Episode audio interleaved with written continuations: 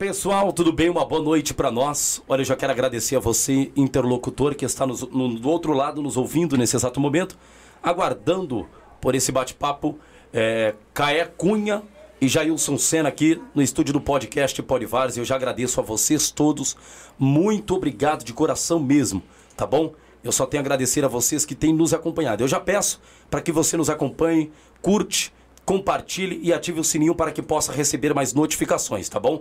Todas as vezes que nós adentrarmos aqui, você de fato vai aí receber ao vivo a gente na telinha do seu computador, do smartphone ou do, uh, uh, do seu tablet, tá bom? Então, fique conosco porque o papo é importante, o papo é legal. Hoje nós estamos com um baita profissional da bola e ele quer passar aí uh, o que aconteceu e até hoje tem vem acontecendo na sua carreira, tá bom? Fique ligado é agora, é com Pó de Várzea. E obrigado, meu amigo Caé. Brigadão mesmo, quero agradecer aí, tá bom? Pela, pela oportunidade de, de você estar aqui conosco, né? É agradecer também. É, é uma lisonja ter você aqui e vamos bater um papo. Eu já quero uh, abrir um precedente para que você possa falar e, e, e, dar as primeiras considerações e palavra. A primeira câmera é sua. Solta a voz, meu amigo. Boa noite a todos. Boa noite, Jailson. Boa noite, Vitor, equipe Pod Várzea. Para mim é um prazer, uma honra. Conheci vocês através da live fantástica com Adriano Martins, ex-centravante do futebol brasileiro, internacional de Porto Alegre, Vasco da Gama, é, Japão e Catar. E eu participei daquela live, achei fantástico. E aí a gente trocou essas informações. Eu tenho uma, uma história particular com o Adriano. Praticamente lancei ele no futebol, no cenário do futebol brasileiro. E quando ele era ainda um jogador juniores, e aí eu fiz esse contato. Para mim é uma honra, um prazer falar um pouco da minha história, falar um pouco da, das minhas aventuras, da minha trajetória dentro do futebol profissional. Me chamo Carlos André Gonçalves Cunha, meu nome profissional é Caé Cunha e sou ex-atleta de futebol profissional.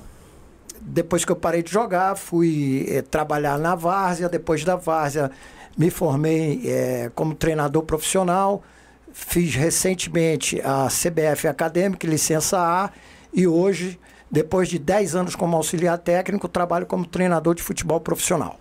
Bacana, show de bola. Então você já deu para perceber aí, é o currículo do homem não é é um currículo invejável na verdade, né? Então é, é, é, você pode ter certeza que o que você vai ouvir aqui hoje vai ser por experiência, que ele pode passar para nós aqui, tá bom? Vai ser de grande valia para nós. E você, pai, mãe, que de fato quer, os, quer que seu filho, seu filho de fato, deslanche aí no, no mundo da bola, precisa de fato ouvir o Caé. Tá bom? Esse homem tem muito a passar para nós. Caé, muito obrigado. Vamos pro bate-papo. Me diga de onde você nasceu, me conta um pouco da sua história. Fique à vontade, irmão. Só quero lhe ouvir. Você tem muito para passar pra gente. Jailson, a minha história é fascinante porque eu sou pernambucano de origem, nasci em Recife em 1963, sou dos anos 60, é, tenho 59 anos, mas assim que eu nasci, minha família se transferiu para o Rio de Janeiro e eu fui criado nos subúrbios do Rio de Janeiro, da Central do Brasil. Né? Fui criado em Padre Miguel, Bangu, Engenho de Dentro, Tijuca, e desde pequeno envolvido no futebol, porque é, o subúrbio do Rio de Janeiro nos anos 60, começo dos 70, era um celeiro de grandes craques. Foi lá que eu vi o Brasil ser tricampeão mundial em 1970, com Pelé, com Tostão, com Jairzinho, Rivelino, Gerson, Carlos Alberto Torres, Félix, é, Brito, Paulo César Caju, fenômenos do futebol brasileiro. Em 1969 eu tive o prazer de ver ao vivo um amistoso do, no Rio de Janeiro, no estádio Moça Bonita, em Bangu, com seis anos de idade, Brasil e Bangu, preparação para a Copa do Mundo de 1970. Tive a honra de ver o Pelé de perto, na grade, encostado, é, e, e, sou criado no subúrbio de Bangu. E era fantástico né? Fantástico, porque era uma família de cinco filhos homens, eu era caçula. Então a gente tinha um time de futebol de salão, em que os cinco da mesma família enfrentavam outros times na mesma rua, nos colégios, no campus, nos campos de futebol. E aí eu despertei muito cedo, desde pequeno. Tem um texto meu que eu digo que aos seis anos de idade eu, eu tive o sonho de ser jogador de futebol profissional. E como eu sou um, um obstinado, eu precisei de mim para conseguir realizar o meu sonho. E, e é já para abrir o nosso Pode Várzea, eu queria deixar uma frase para todos os garotos que sonham em ser jogadores de futebol. Nunca desista do seu sonho, porque um dia o seu sonho vai precisar de você para acontecer. Bacana, show de bola. Isso aí já é um corte bacana. Show de bola. Que belas palavras. É isso aí. A garotada não pode desistir do sonho e de fato correr atrás, persistir, trabalhar muito para que possa acontecer. Igual o Adriano, né? Adriano correu ali atrás, isso, aquilo, outro. Era um menino muito diferenciado e hoje aí é, já se aposentou na, no futebol, porém conquistou é, em ser um jogador de futebol. Conquistou esse sonho aí. Isso é muito importante. É, é Caé, esse lado profissional, após é, é você jogar é, futebol profissional, o, o, que fez você a, a, querer ser um técnico de, de futebol? Jair, é o seguinte, eu, como eu falei agora, na primeira passagem, aos seis anos de idade já jogava futebol na rua.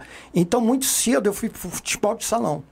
E quando eu fui pro futebol de salão jogar no Vitória Tênis Clube, no Rio de Janeiro, eu jogava a segunda divisão do futebol carioca.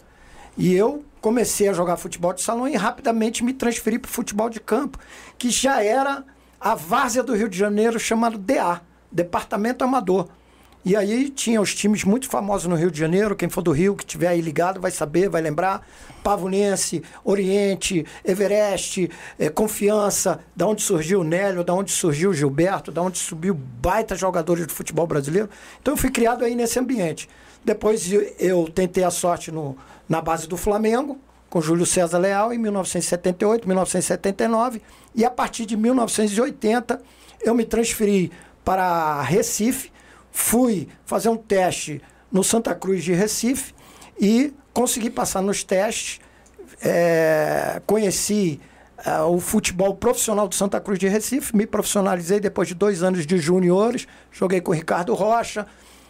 É, em 1982 até 1985 eu fiquei vinculado ao Santa Cruz.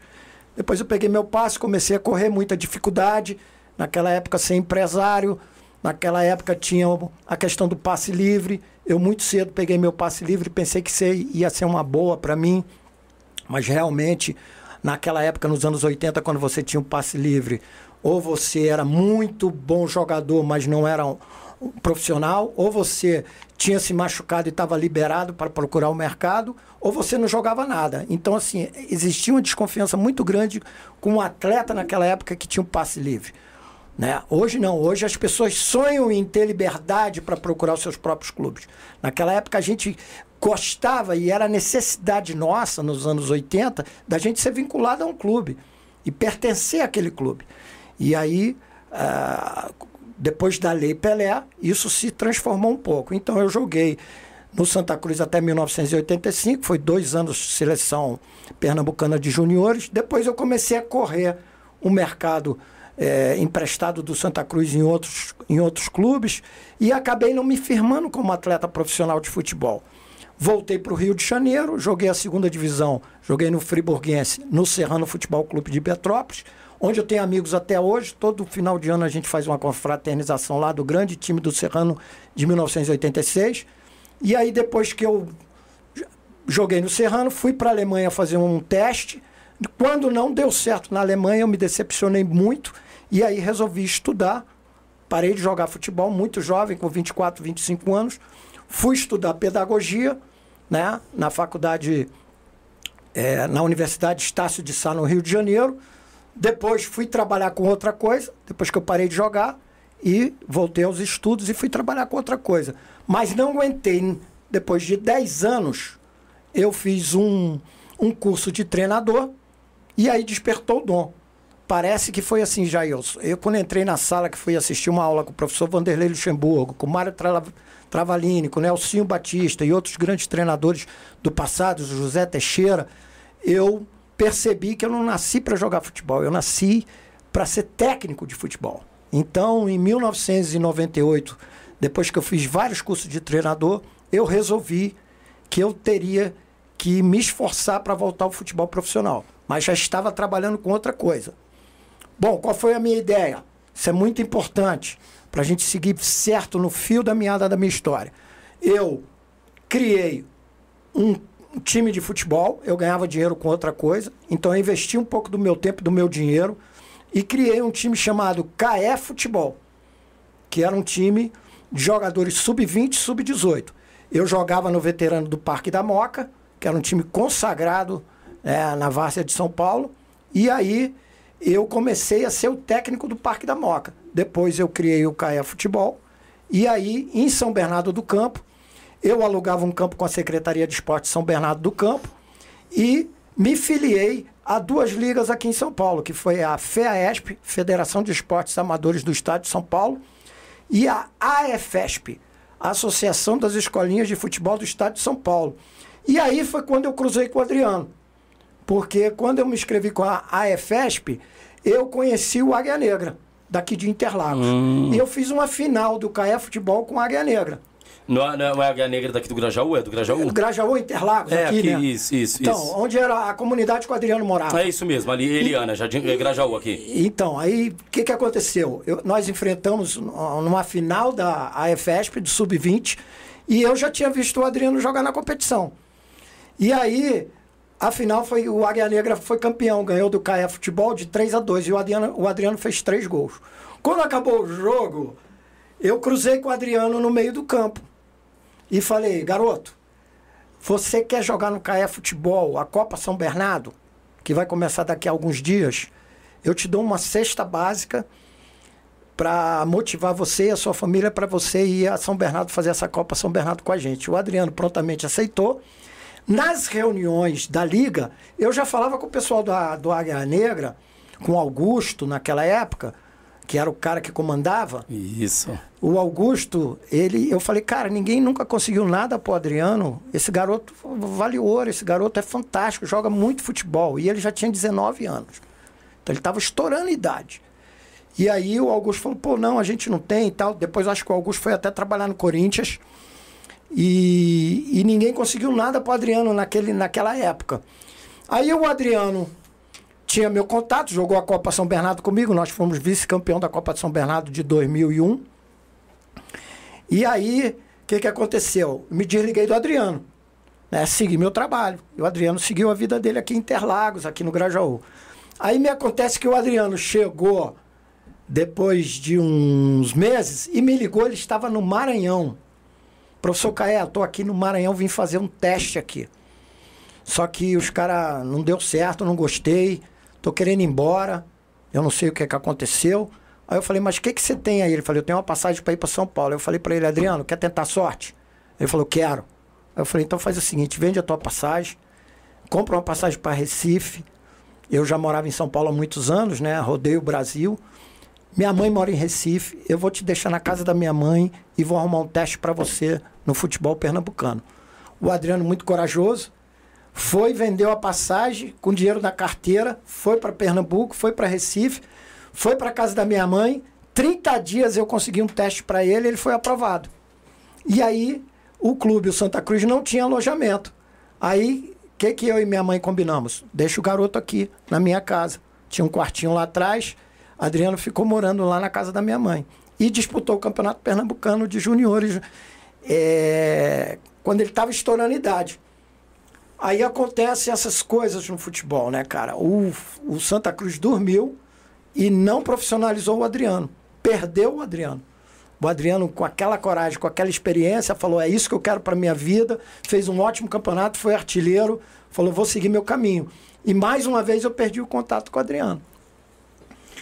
E, mas consegui dar essa iniciação para ele, mostrar para ele o que era o futebol de verdade dentro de um clube federado, numa federação é, pernambucana de futebol, disputando com o esporte, disputando com o náutico, disputando com os outros times da época.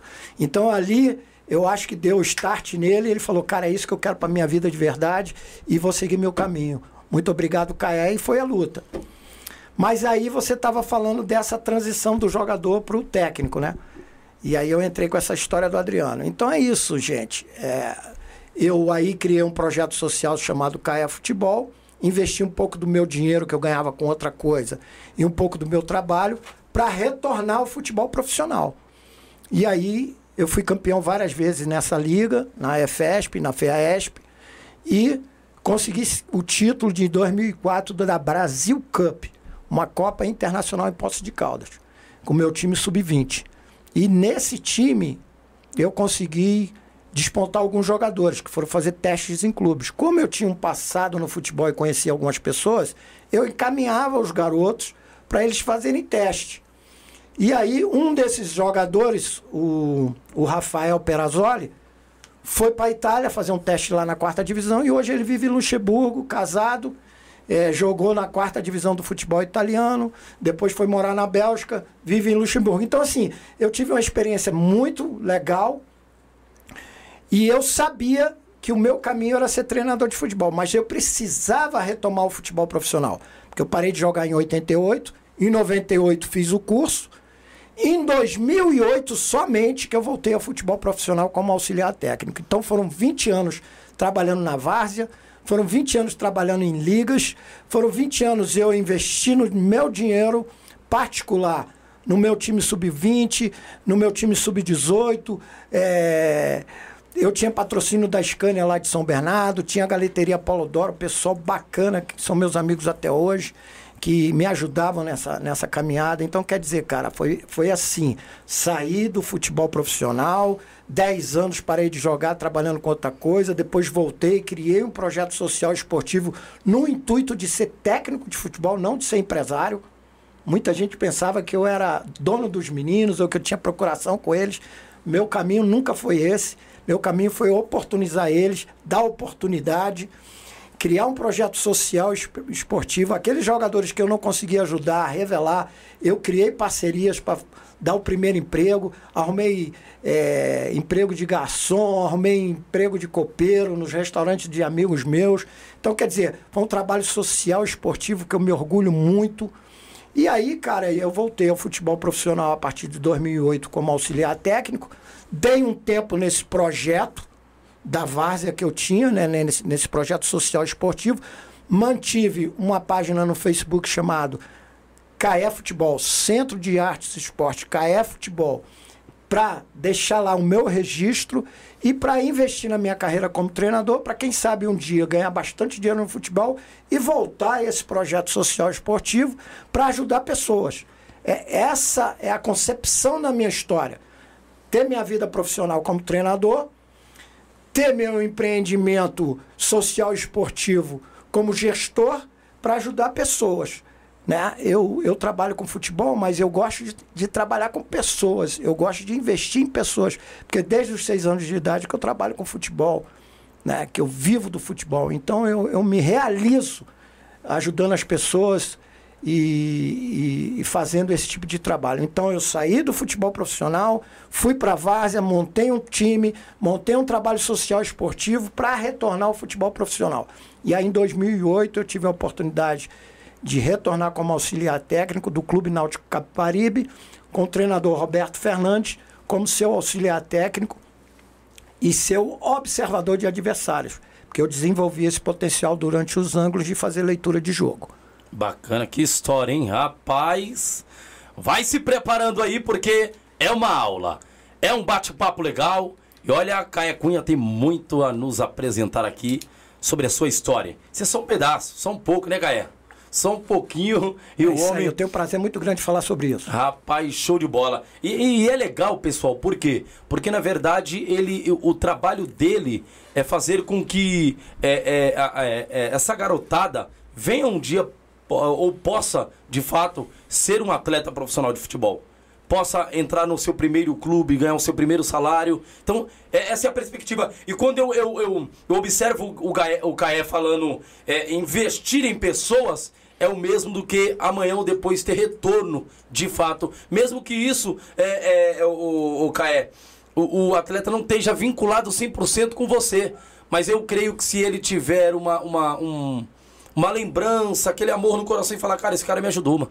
Pô, você viu a, o exemplo aqui foi o Adriano agora, semana passada. Pô, depara lá e vem que eu quero mandar um abraço especial aqui pro Caé. O Adriano é humildade, Adri, do Adriano. Pô, esse cara me ajudou, eu morei na casa da mãe dele. Cara, isso aí não tem preço, né? O Rafael Perazzoli, que mora lá no Luxemburgo, entrou no Facebook há dois anos atrás e fez uma declaração a respeito do meu trabalho.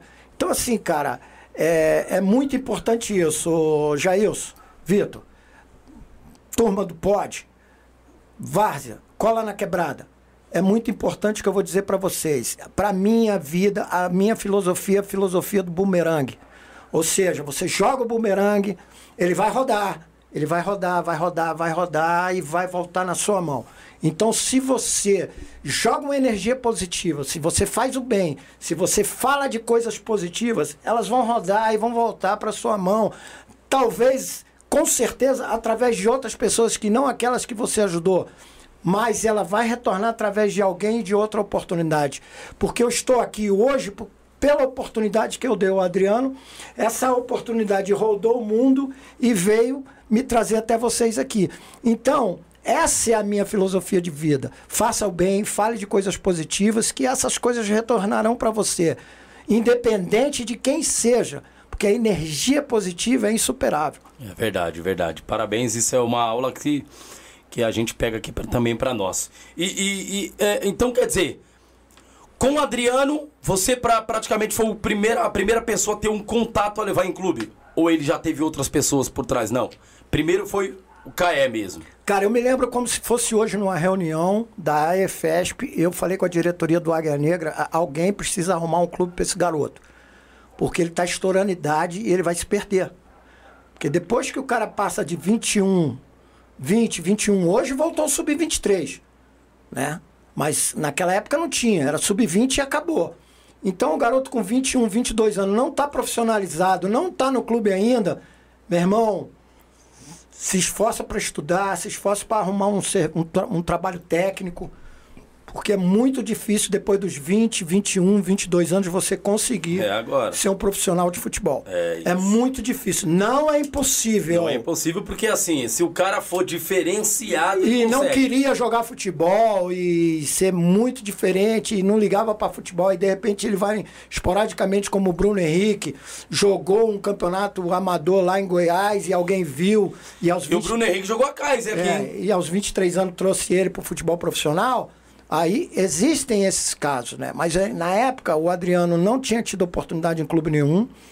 E aí eu consegui essa oportunidade para ele. Alguém indicou ele para o Maranhão, não deu certo, e eu indiquei ele para. O que, que aconteceu com o Adriano? Adriano fez a sexta divisão do futebol paulista, conseguiu se profissionalizar, depois foi para o Osasco, e depois o Adriano foi para o Grêmio Maringá, lá no Paraná. Do Grêmio Maringá, ele foi emprestado para o Botafogo da Paraíba. Eu não estou sabendo de nada disso. Aí eu estava vendo um campeonato do Botafogo da Paraíba, é, um campeonato brasileiro, um campeonato paraibano, uma Copa Nordeste, e o centroavante Adriano. Aí eu falei, pô, conheci esse jogador. Aí ele foi comemorar na frente das câmeras. Pô, é o Adriano, cara, de Interlagos, ali do Grajaú, do Águia Negra, pô, que jogou no Caé. Aí liguei para um amigo meu falei, cara, o centroavante do Botafogo começou comigo. Aí o Adriano no Grêmio Maringá foi emprestado para o Botafogo. Ele fez uma campanha brilhante no Botafogo. Aí o 13 da Paraíba contratou o Adriano. Eu também não sabia. O que, que acontecia? O Caé, como era especialista em leitura de jogo, eu estava fazendo relatórios para o treinador do 13. E aí eu fazia as observações de espião, entregava ao adversário do 13 com um relatório de leitura de jogo, os, os, os, pontos fracos, os pontos positivos, como é que era a bola parada, sabe? Eu fazia toda essa leitura de jogo. Na época não tinha foto, não tinha filmagem, eu desenhava o campo e montava os jogadores com a minha mão, fazendo papel ofício, encadernava e entregava para os treinadores. Eu sou primórdios da análise de desempenho, vamos dizer assim. E aí Cruzei com o Freitas Nascimento, fiz o relatório para ele, o treinador, e cruzei com o Adriano no hotel. Falei, pô, Adriano, não acredito, tá no 13. Caé, cara, tal. Pô, eu ajudei ele em 2000, 2001 e já estávamos em 2006. Pronto. Aí o Adriano do Galo Maringá foi pro Internacional de Porto Alegre. Do Internacional ele contou a história aqui, né, cara? Internacional, Bacana. Málaga, Japão, Catar. E no Catar, ele ganhou muito dinheiro no Catar, e o Jorge Moraes, empresário do, do Adriano, ofereceu o Adriano no Fortaleza. E eu era o auxiliar técnico do Fortaleza. É, não. Juro. Olha que E o Marcelo Chamusca era o treinador. Eu, o Marcelo trabalhou quatro anos no Catar. Aí o Marcelo falou, pô, estão me oferecendo esse centroavante aqui, o que, que tu acha, Caia? Aí mostrou o link do Adriano. Eu falei, pô, o que, que eu acho? Pô, pode trazer, esse garoto começou comigo, esse é Adriano, pô. Ele falou, não acredito, tu conhece esse jogador? Eu falei, conheço, pô. Pô, foi meu jogador no Catar. Eu falei, pô, não acredito não. Aí eu, o Marcelo teve a indicação do Adriano, eu conheci o Adriano como auxiliar técnico, falei, cara, vamos trazer o jogador. Aí o Adriano veio jogar no Fortaleza, tanto é que eu postei essa semana uma foto minha com ele no Fortaleza, aquela foto de 2015, quando o Adriano estava retornando do Brasil, já consagrado, e estava até fora de forma, já estava um tempo sem jogar, e aí a gente trouxe ele para Fortaleza, a gente tinha sido campeão cearense de 2015, e o Adriano foi jogar com a gente a Série C do futebol brasileiro de 2015. E ficou um pedacinho de tempo comigo lá. Então, cara, eu vi o Adriano com 19 anos e depois já vi com 30 e tal. Então, quer dizer, trabalhamos junto, é um cara que eu tenho no meu coração.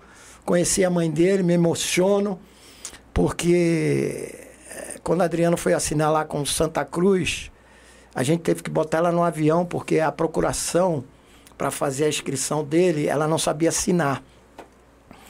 E aí, a pessoa que ajudou a colocar o Adriano lá pagou a passagem aérea para ela viajar, para ela assinar, porque a inscrição acabava no dia seguinte. Então foi um trâmite de dois dias.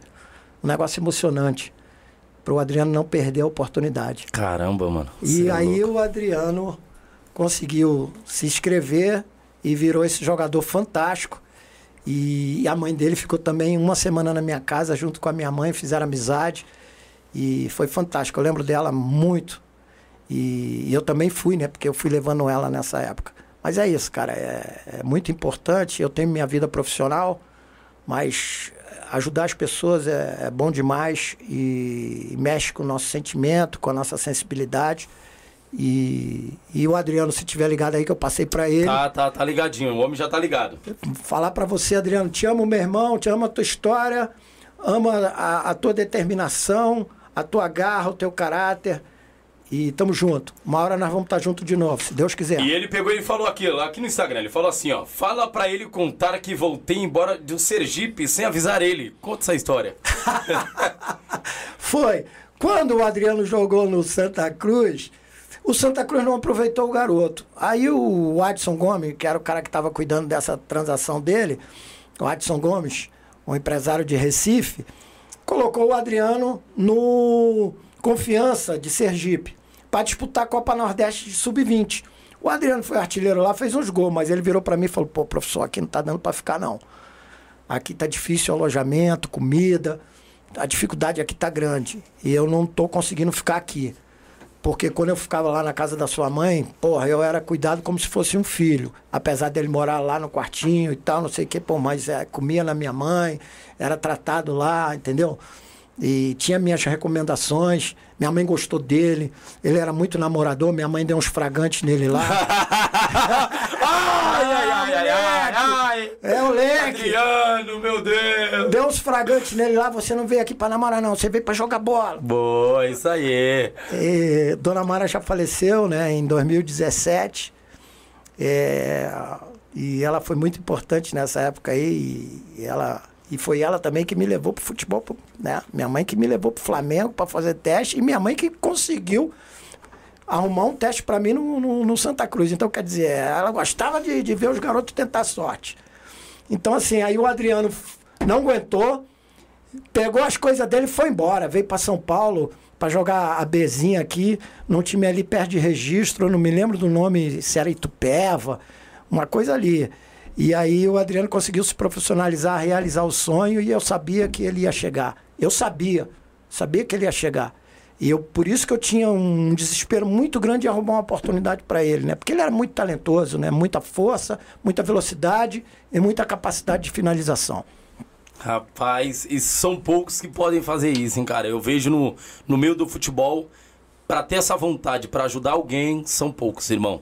Então, o, o, Adriano hoje é privilegiado, ele tem uma amizade muito sadia com o senhor, porque eu vou ser sincero, irmãos, que história brilhante, hein, pessoal? Que história É, o Adriano foi desses todos que eu trabalhei, foi o que mais teve sucesso, né? Mas tivemos no meio do caminho alguns que tentaram, não conseguiram. A gente tem um exemplo fantástico do Marcinho, lá da, da ZL, da Zona Leste. Marcinho. Marcinho uma, é um esquerda, o esquerda? É um canhoto. Que jogou na. joga na Marconi. Não sei. É, o Marcinho conheço, joga muito. Peraí, é, mas é da época do Adriano, então a idade é avançada, assim. Sim, mas, então, ele não, eu sei quem é. Eu, eu até ia tra tra tra ele trazer ele aqui. Ele jogou com França, aqueles caras da Zona Leste ali. Ele jogou na Marconi, Será? Copa Kaiser. Será? Sozinho. Porque o Marcinho, cara, ele tinha um passado ruim, né? Ele, ele devia uma coisa na justiça e eu consegui tirar ele da, da loucura, né? Da ZL. Ele trabalhei com ele no Botafogo da Vila Bela e levei ele pro Caia Futebol e consegui colocar ele em Recife, consegui botar no Vitória da Santo Antão, coloquei ele no Baraumas do Rio Grande do Norte para tentar sorte. Só que aí uma É esse? não. Não é não? Ah, então não é não. Aí o Márcio, o Márcio voltou, ele tinha uma, uma, uma questão na, na, na justiça e ele tinha que se apresentar. Porque eu acho que ele estava numa condicional, uma coisa assim. E aí ele não me avisou que ele tinha isso. E aí eu falei, então vem, Marcinho, vem. Ele falou que era para ver uma mãe dele, para ver a família. Eu falei, vem-se embora, pega o avião, vem-se embora e tal, não sei o que. Ele chegou aqui, ele teve que se apresentar à justiça. Eu acho que ele tinha uma condicional, alguma coisa assim, eu não sei como é que é essa parte jurídica. E aí, cara, o Marcinho eu consegui arrumar um emprego para ele, porque ele não vingou como jogador, eu arrumei um emprego para ele de garçom, de copeiro. E aí eu também perdi o contato com ele. Não sei se ele conseguiu zerar esse débito com a, com a sociedade. Espero que sim. Era um coração fantástico. Um garoto que estava largado antes de conhecer a gente. E a gente conseguiu dar uma iniciativa, iniciou ele como cidadão de verdade, trabalhador. Tomara que tenha dado tudo certo. Perdi o contato dele. Então, assim, teve muitas histórias no Caio Futebol, muitas. Mas a mais bem sucedida como jogador profissional de futebol foi a do Adriano. Rapaz, tá aí, Adriano. Esse homem aí gosta de você, homem. É, gostamos do Adriano. O Adriano tem um futebol fantástico mesmo. Eu podia acompanhar ele no, no, no, no Internacional, pela televisão. Meu amigo, o homem era fora de série, metia gol sem dó. Porque na verdade é isso. O atacante que quer viver é, é, é, da bola, ele tem que meter gol, cara. E o Adriano fazia isso Cara, com o excelência. Adriano foi artilheiro do Campeonato Carioca jogando no Nova Iguaçu, pô. Encerrando a carreira. Adriano, lembra aí se tu estiver participando, se foi 18 ou 19, que tu foi, é, tu foi é, artilheiro junto com o Paulo Guerreiro, ele no Flamengo, você no Nova Iguaçu. E parece que você ficou fora das finais e o Paulo Guerreiro fez um gol na final e eu acho que passou à tua frente, alguma coisa assim. Mas você foi até a final como artilheiro do Campeonato Carioca, aos 38, 37 anos de idade, se eu não me engano. Então, quer dizer, é, a história do Adriano é fantástica, porque ele unia. Pra gente botar aí, é, passar para outro assunto. O Adriano, tecnicamente, era um bom jogador, mas ele tinha velocidade, força física e muita capacidade de finalização. Às vezes ele não estava forte, ele tirava do goleiro. E isso, cara, é um dom. Então o futebol é assim. Futebol, o garoto tem o dom, tá? A gente percebe, a gente leva para os clubes, ou os clubes vão atrás, e aí o garoto desenvolve o talento. Porque na minha concepção existem duas coisas diferentes: o dom e o talento.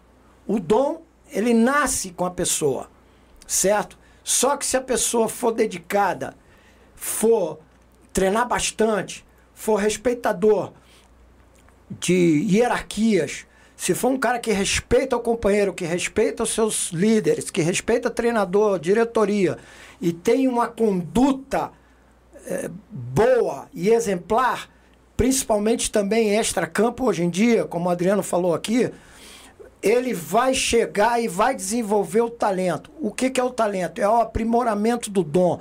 Quando ele recebe instrução técnica, treinamento adequado, então ele vira talentoso, porque ele foi lá e trabalhou as deficiências e trabalhou as virtudes.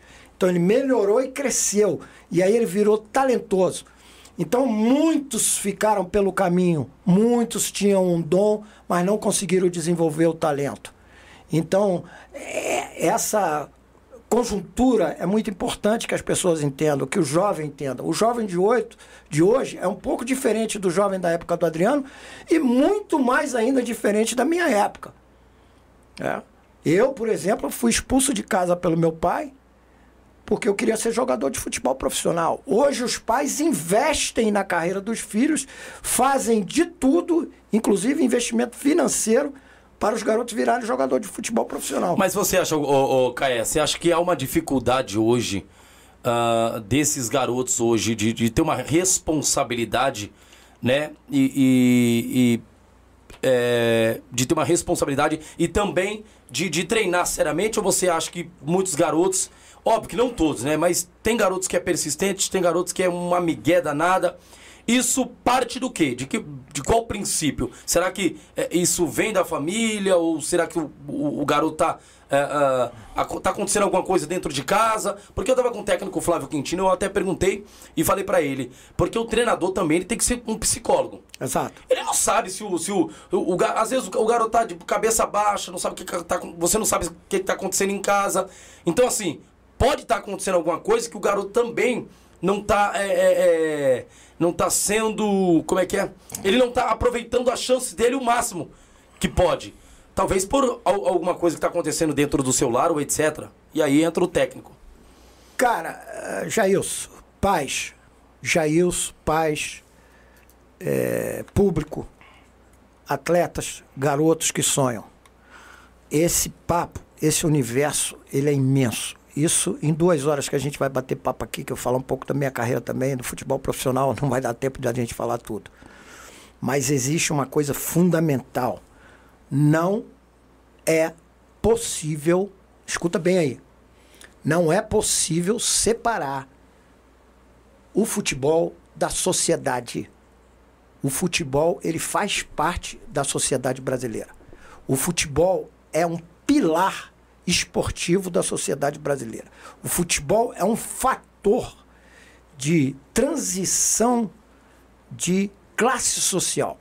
O futebol, ele oportuniza garotos de famílias pobres e humildes a mudar de patamar financeiro, econômico e de classe social. Então, o futebol é um trampolim.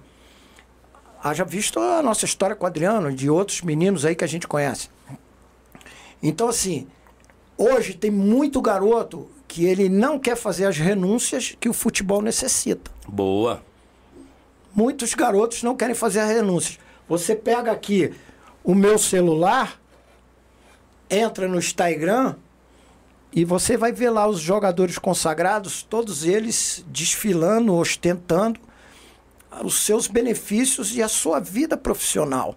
Mas ninguém quer saber o que que o Zé Roberto fez para chegar até ser o jogador de futebol Zé Roberto, que encerrou a carreira com mais de 40 anos. O que que fez outros jogadores, Juninho Pernambucano e outros jogadores de hoje, o Anthony, o Paquetá, o Vinícius, quais foram as renúncias desses garotos? Então o menino vê aquele estrondoso mundo maravilhoso do Instagram e ele quer ser jogador de futebol. Mas ele não quer fazer as renúncias.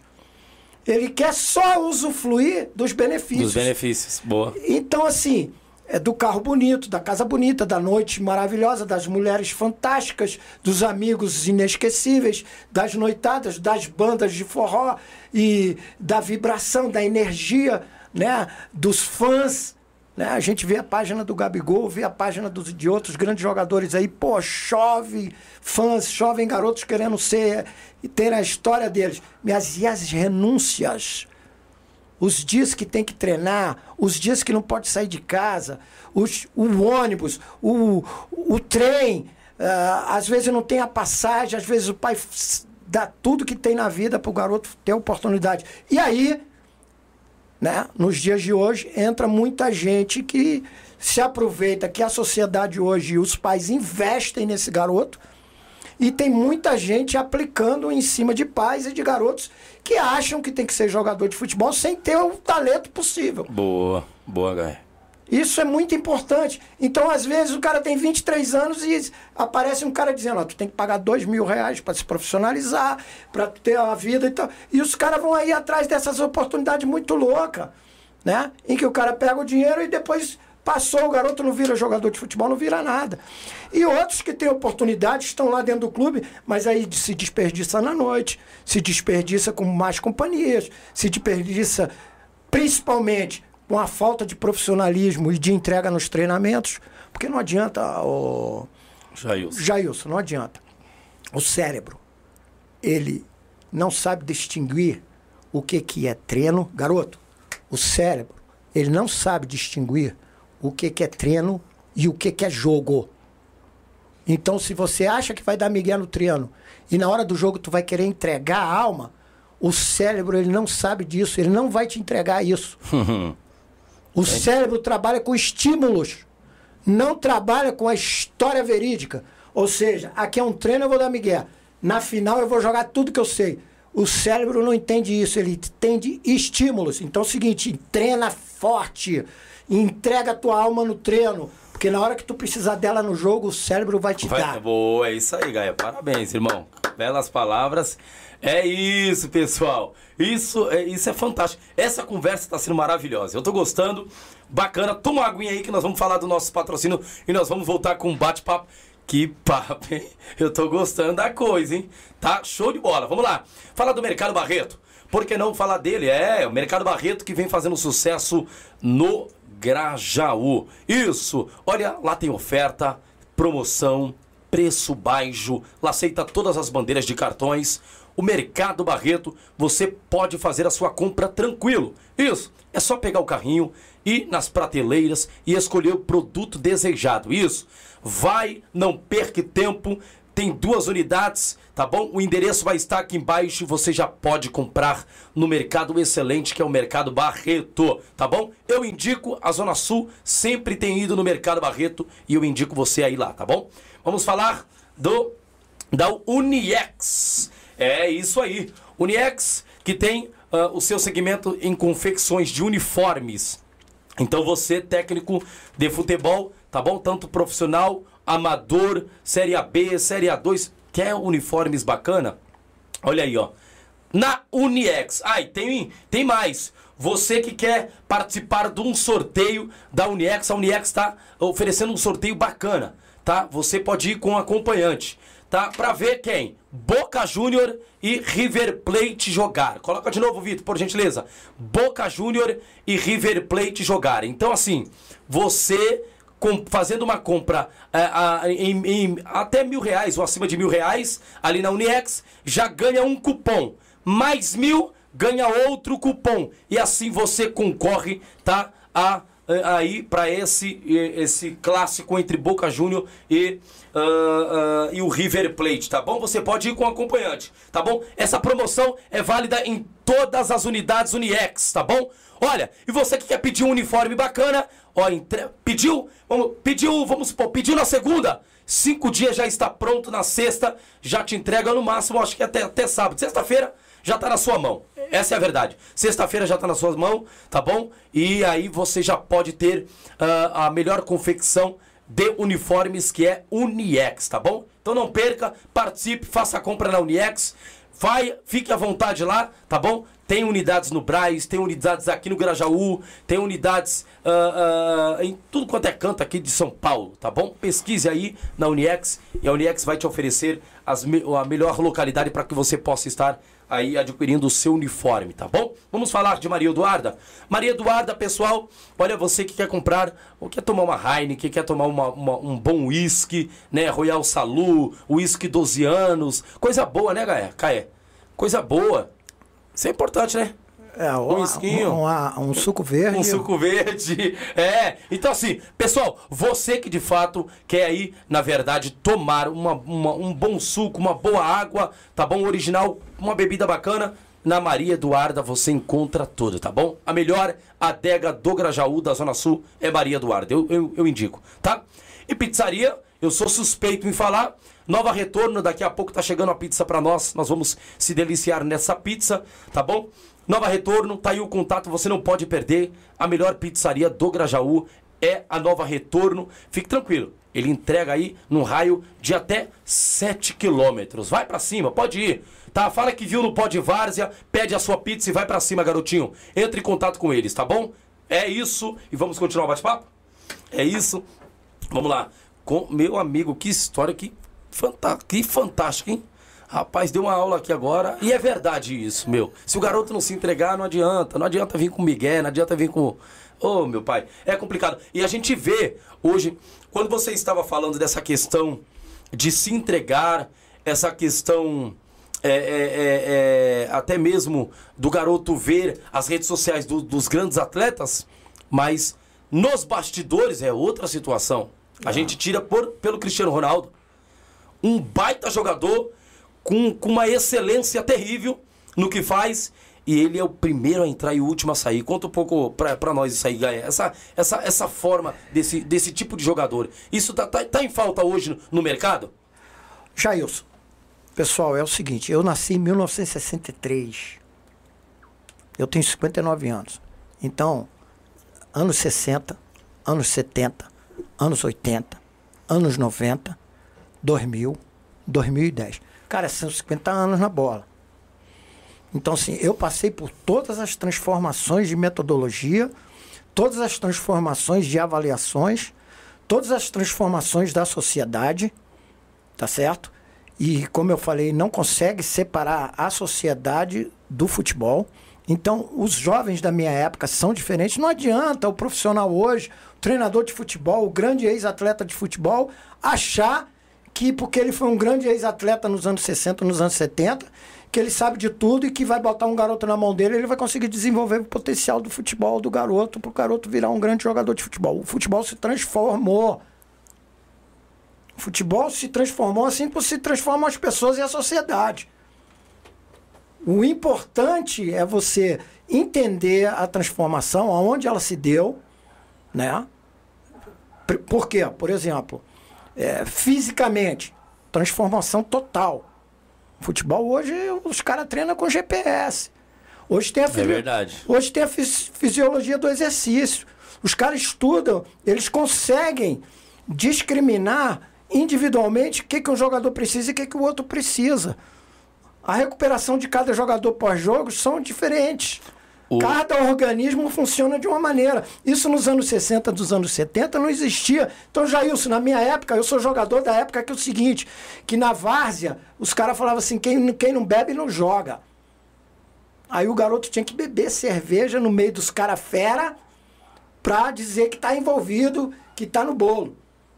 E muitos se perderam, porque viraram alcoólatras e foram para outros caminhos. Verdade. Então, assim, depois teve a transformação e, e aí os garotos começaram a ver que não é essa história. E os próprios educadores, os próprios técnicos foram vendo essa transformação. Então, o que que acontece hoje em dia? Hoje em dia é evidente, nós não somos saudosistas. Escuta aí, imprensa. Escuta aí. Nós não somos saudosistas. É a pura realidade. Hoje tem menos jogadores talentosos. Menos jogadores talentosos. Mas muito mais jogadores bem preparados fisicamente. Por quê? A gente vai sentar para conversar essa história, cara. É a transformação da sociedade. O êxodo, o êxodo, o êxodo das grandes cidades acabou os campos de futebol. Acabou a quantidade de jogador. Onde você tirava a qualidade? Você tirava a qualidade da quantidade. Hoje, muitos trocam futebol por um skate, muitos trocam futebol por uma bike. O primeiro presente de uma criança de 4 anos, 5 anos é um celular e um videogame, não é mais a bola de futebol e a bicicleta. Então, essa transformação é evidente. Então, o que, que acontece? O garoto hoje vai para a escolinha, e alguns garotos chegam na base das escolinhas sem a coordenador motora do esporte. E na minha época não, a gente jogava bola na rua, a gente pulava muro, a gente brigava de pique, a gente subia na árvore. Então a gente quando chegava no clube, a gente já tinha toda a estrutura física que necessitava para se iniciar como jogador. Hoje as crianças fazem trabalhos coordenativos porque elas não conseguem brincar na rua. Então existe já um começo difícil. Então, assim, é um papo muito longo, é um papo muito extenso, mas a diminuição dos campos, a, a falta de aproximação das escolas públicas, o sucateamento das escolas públicas, as quadras abandonadas nas praças, a falta de professor de, de educação física no ensino básico, a falta de daquela brincadeira na, na hora do recreio, todo mundo no celular, o celular escondido, acabou. Então, quer dizer, existe uma dificuldade motora, existe uma dificuldade esportiva, existe uma dificuldade na orientação, e eu falo muito isso nos meus fóruns que eu frequento, nos debates que eu vou, nas licenças da CBF com os treinadores que eu conheço. Pô, eu sou um cara, eu sou um treinador de futebol que não sou muito conhecido profissionalmente. Eu sou mais conhecido como auxiliar técnico. Que eu tenho cinco, em cinco anos, nos últimos cinco anos, eu tenho três títulos e três acessos. A gente vai falar disso aí. Então, quer dizer, como auxiliar técnico. Então, quer dizer, eu costumo falar muito sobre isso. Cara, é preciso mudar a metodologia de captação dos clubes. O clube deve se aproximar da periferia, deve se aproximar das escolas. A escola pública e a periferia é o local onde a gente vai encontrar aquela quantidade que a gente está precisando para filtrar a qualidade, para a gente trazer o talento em abundância. Mesmo com toda essa dificuldade, o Brasil ainda é até hoje, se você puxar no Google, sim, sim. O, jogador, o, o, o país que mais exporta jogadores para todo o mundo. Nós somos um celeiro, na verdade, né? Essa é a verdade. Mesmo com essa dificuldade. Mesmo com essa dificuldade. Agora, a diminuição dos campos, a diminuição da várzea, por exemplo, no Rio de Janeiro, lá em Bangu, quando eu comecei minha história aqui no programa, lá, num raio de 5 quilômetros, tinha mais de 15 campos de futebol. Nos anos 60, nos anos terrão, 70. Né? Quando o Brasil famoso. foi tricampeão mundial em 1970, todo garoto queria ser jogador de futebol. Aí. Né?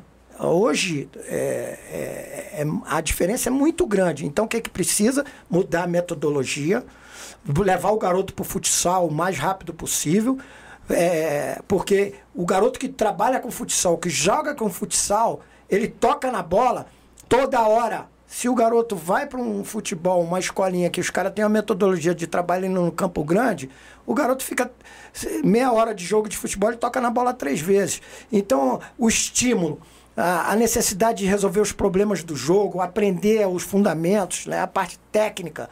Né? Tem o trabalho de início, que é um trabalho é, que necessita muito do desenvolvimento técnico, de dominar, de chutar, de bater, de cabecear, de, de tirar, né, de rebater. São esses trabalhos técnicos são fundamentais. E até hoje os meninos chegam no profissional com esse tipo de deficiência que nós profissionais detectamos e às vezes a base não consegue trabalhar. Então, é importante que o jogador saiba disso. É importante que os professores saibam disso, é importante que os técnicos saibam disso. E o grande ex-boleiro de futebol que sabe bater na bola, que sabe ensinar como se bate na bola, que saiba disso também, vai se atualizar, vai buscar né, é, a, sua, a sua atualização, vai se capacitar, vai tem muita gente fazendo esse trabalho, tem muita gente é, trabalhando na capacitação. A gente tem um exemplo fantástico lá em Fortaleza, que é a cidade que eu moro, que eu moro no Ceará. Tem um gaúcho, ex-atleta de futebol profissional, que ele é do Sindicato dos Atletas de Futebol do Ceará. Um cara fantástico que promove o desde antes do jogador encerrar a carreira, ele já, o jogador já vira monitor, quer dizer, de, de projetos sociais e esportivos. Então, cara, o espaço está aberto, tem muita gente trabalhando, tem muita gente investindo nisso, tem muita capacitação. É verdade, vamos abrir um parênteses, que é muito caro para se capacitar. Por exemplo, eu fiz a licença CBS, são 15 mil reais no mínimo, a licença A, que a gente tem que investir. Se eu for fazer a licença Pro, eu tenho que investir os 26 mil reais. É mesmo? Vai, é, vai, vai. É, é, então, tem a licença, a licença C, que o cara que faz a licença C, ele está apto a trabalhar com escolinha.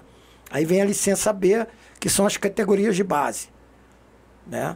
E o cara que está na licença A, ele pode dirigir todos os times profissionais, da primeira, da segunda, da Série A, Série B, Série C e Série D. Então você é licença A? Sou licença A. Bacana. E, e tem a licença Pro, que é a, a licença que visa preparar o cara para trabalhar no exterior. Né? É uma licença internacional, que é a licença Pro. Então quer dizer. Tem vontade um dia de fazer, Caia? Cara, eu tenho vontade, eu só não fiz ainda porque eu estou trabalhando como treinador, meu trabalho é muito sazonal, né? Eu trabalho três meses, dois meses, quatro meses, fico desempregado seis, sete, oito, porque o mercado não absorve todo mundo. Né? Eu, quando fui auxiliar técnico, eu trabalhei da Série D até a Série A, né? com o meu treinador, que nós vamos falar disso já já. E Agora, como treinador, eu não consegui ainda me firmar no mercado, então eu tenho que trabalhar na segunda divisão estaduais, tenho que trabalhar nas primeiras divisões estaduais, então o calendário é curto. Se às vezes você não consegue trabalhar numa série D, né? E aí você faz trabalhos sazonais. Então aí eu não tenho esse poder agora de fazer esse investimento.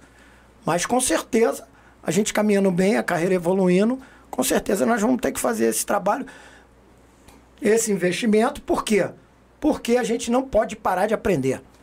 Boa, é, é isso aí. A gente não pode parar de aprender. Eu agora estou fazendo, é, nesse período de férias que eu estou vivendo, eu estou em São Bernardo, eu moro em Fortaleza, estou em São Bernardo, meu filho mora aqui em São Bernardo. Estou sentado no computador terminando o meu trabalho da CBF de renovação de licença. Então eu fui lá, paguei R$ 1.200 para a CBF Acadêmico, preciso renovar minha licença, fui ao Fortaleza no Sub-23, fiquei 30 dias com o professor Léo Porto, que é o treinador do Sub-23, que foi meu auxiliar em 2015 e hoje ele é o treinador do Sub-23. E aí, junto com o Roger Gouveia, que é o auxiliar dele, e pedi autorização ao presidente do, do Fortaleza, o senhor presidente Marcelo Paz, fazendo um trabalho belíssimo no Fortaleza. Fiz lá 30 dias de observações e agora eu estou colocando no computador, fazendo a apresentação final do trabalho academicamente. Então eu vou entregar agora, no, no meio desse mês, mais uns 15 dias, o trabalho pronto para a CBF, para ter a minha licença para mais três anos. Então, quer dizer, existe uma renovação de licença depois que vence a sua licença. Uhum. Então, eu estou nesse caminho aí. Bacana, show de bola. É, muita coisa boa, pessoal, e o homem tem, olha, falado bastante coisa boa. Está conosco aqui, Sebastiana dos Santos Rufino, boa noite. Boa noite, Sebastiana. Trulinolém, Jacaré. Boa noite, Caé Astro. é, vamos lá. Esse é um apelido que eu tenho. Pessoal, parte. mande suas perguntas aí, tá bom? Não deixe de mandar pergunta, não. Faça sua pergunta para o Caé, tá bom? Você pai, você mãe, tire as dúvidas agora. É agora que você tem que tirar a dúvida. Trulinolém, Jacareí. Sou Juliano Caé. Tem história comigo. O Caé tem história comigo. Cara fantástico, super humano, me ajudou a correr atrás do meu sonho. É isso aí, Juliano Davi. É fantástico esse garoto, ele é 1981. Faz a conta rápida aí quantos anos ele está agora. Ele é 1981, Juliano jogou comigo antes do Adriano. O Adriano é 1983. É... E o Juliano era fantástico, um garoto talentoso da Zona Leste, ali do, do São Lucas.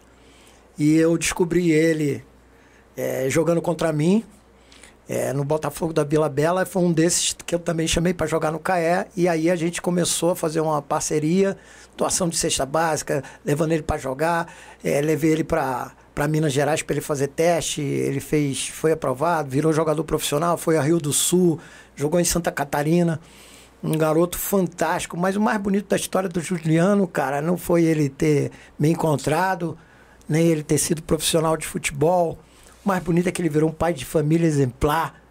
E quando parou de jogar foi trabalhar, construiu uma profissão, uma família, tem dois filhos, uma esposa linda, é, que se amam. Hoje estão morando em Jacareí e a gente mantém contato com ele até hoje. O filho dele está jogando muita bola, tem é 12 mesmo? anos. Olha tem, que bom, cara. Tem 12 anos, está jogando muita bola. O pai e a mãe estão investindo, estão cuidando dele. Teve uma proposta para o Atlético Paranaense e já foi no Corinthians. Então, assim, estão encaixando, uma hora vai encaixar. Ele só tem 12 anos, então tem essa dificuldade, tem a escola, tem é, o cuidado para ir no, no, no, lugar certo, para ter pessoas responsáveis carregando ele para cima e para baixo. Mas ele é muito talentoso. E, Juliano, vambora, cara. Tá na hora de você encostar comigo, a gente fazer um churrasco botar conversa em dia. Opa, show de bola. Isso é muito importante, o bate-papo e comer um churrasquinho. É isso é importante. Vamos lá. É... Deixa eu ver se tem mais pessoas aqui. Mohamed Ben Akarracha. Acho que é isso. É tunisiano. Mohamed Ben. É. Grande professor Caé, grande abraço. Irmã aqui Mohamed. Fantástico. Esse aí é tunisiano, é, mora, morava em Fortaleza, hoje mora em Petrópolis, é, me procurou, hum, é, tinha uma intenção de me levar para Tunísia. Ele, ele é maître, garçom, maître, chefe de cozinha, mas está estudando para trabalhar com futebol. É mesmo? É, ele quer, ele quer ser gestor. E aí fez o, o, o curso com o Felipe Chimendes, foi uma indicação minha, né? Que eu fiz um curso também de gestão ano passado. E aí indiquei ele, a gente foi almoçar junto, e mantém agora contato comigo, conseguiu fazer um contato com o Felipe Chimendes e ser aluno dele. Felipe Chimendes é um executivo conhecidíssimo no futebol brasileiro, trabalhou no Flamengo, Curitiba, Cruzeiro, é, Vasco, Fluminense. É um cara que prepara as pessoas para para fazer gestão no futebol, né? Então eu vou dar até aqui o arroba dele, ele tem uma comunidade chamada Comunidade FX. As pessoas que têm interesse, pessoal da Várzea aí, que é diretor, que é supervisor, que quem quer trabalhar com futebol profissionalmente ou que quer desenvolver melhor o seu trabalho na Várzea, que a Várzea paulistana é muito séria. Muito. Muito, muito investimento. Tá lá, ó, arroba Felipe Ximenes, arroba Felipe Ximenes, né? Pode procurar, faz contato, segue. Ele está dando um curso agora de gestão, já está no meio, mas já já ele abre outra turma. É, o curso dele é fantástico, é um amigo que eu tenho. E aí eu indiquei o Mohamed. O Mohamed hoje nós somos amigos à distância.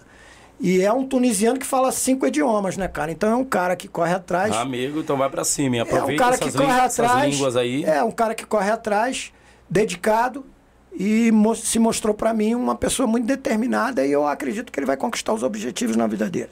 Bacana, show de bola. E aproveite aí essas essas línguas faz todo o diferencial. Todo o diferencial para o clube essas línguas faz, porque querendo ou não, contratações de jogadores de fora para o Brasil é o que está mais tendo. Né? Você pega uma, um argentino, você pega um boliviano, aí vem um camarada de fora. Não, então... já eu sou, e principalmente para a gente trabalhar fora, né? Sim. Como treinador. Se a gente tivesse na nossa educação, no nosso currículo estudantil do Brasil, um desenvolvimento da língua inglesa desde a infância pública, é o desenvolvimento público, o direito que Verdade. nós temos. Toda nação tem que dar esse direito para os seus para suas crianças. É que nem na Bélgica, acho que é três línguas lá, né, meu? Que o, a criança já vai para a escola, ela tem que aprender francês, é, holandês, né? Acho que é, é e, acho que é isso. E belga. E belga. meu amigo. Então, assim, é, os treinadores brasileiros têm muita dificuldade. Né? O próprio Tite tem. Né? Que é, é o nosso baita, top. É. é. Um baita técnico. Que é o nosso top hoje e não fala inglês. Deve estar estudando, é, se tiver tempo. Porque o futebol consome a gente. Né? Não é fácil administrar o tempo o técnico de futebol. Mas é isso, cara.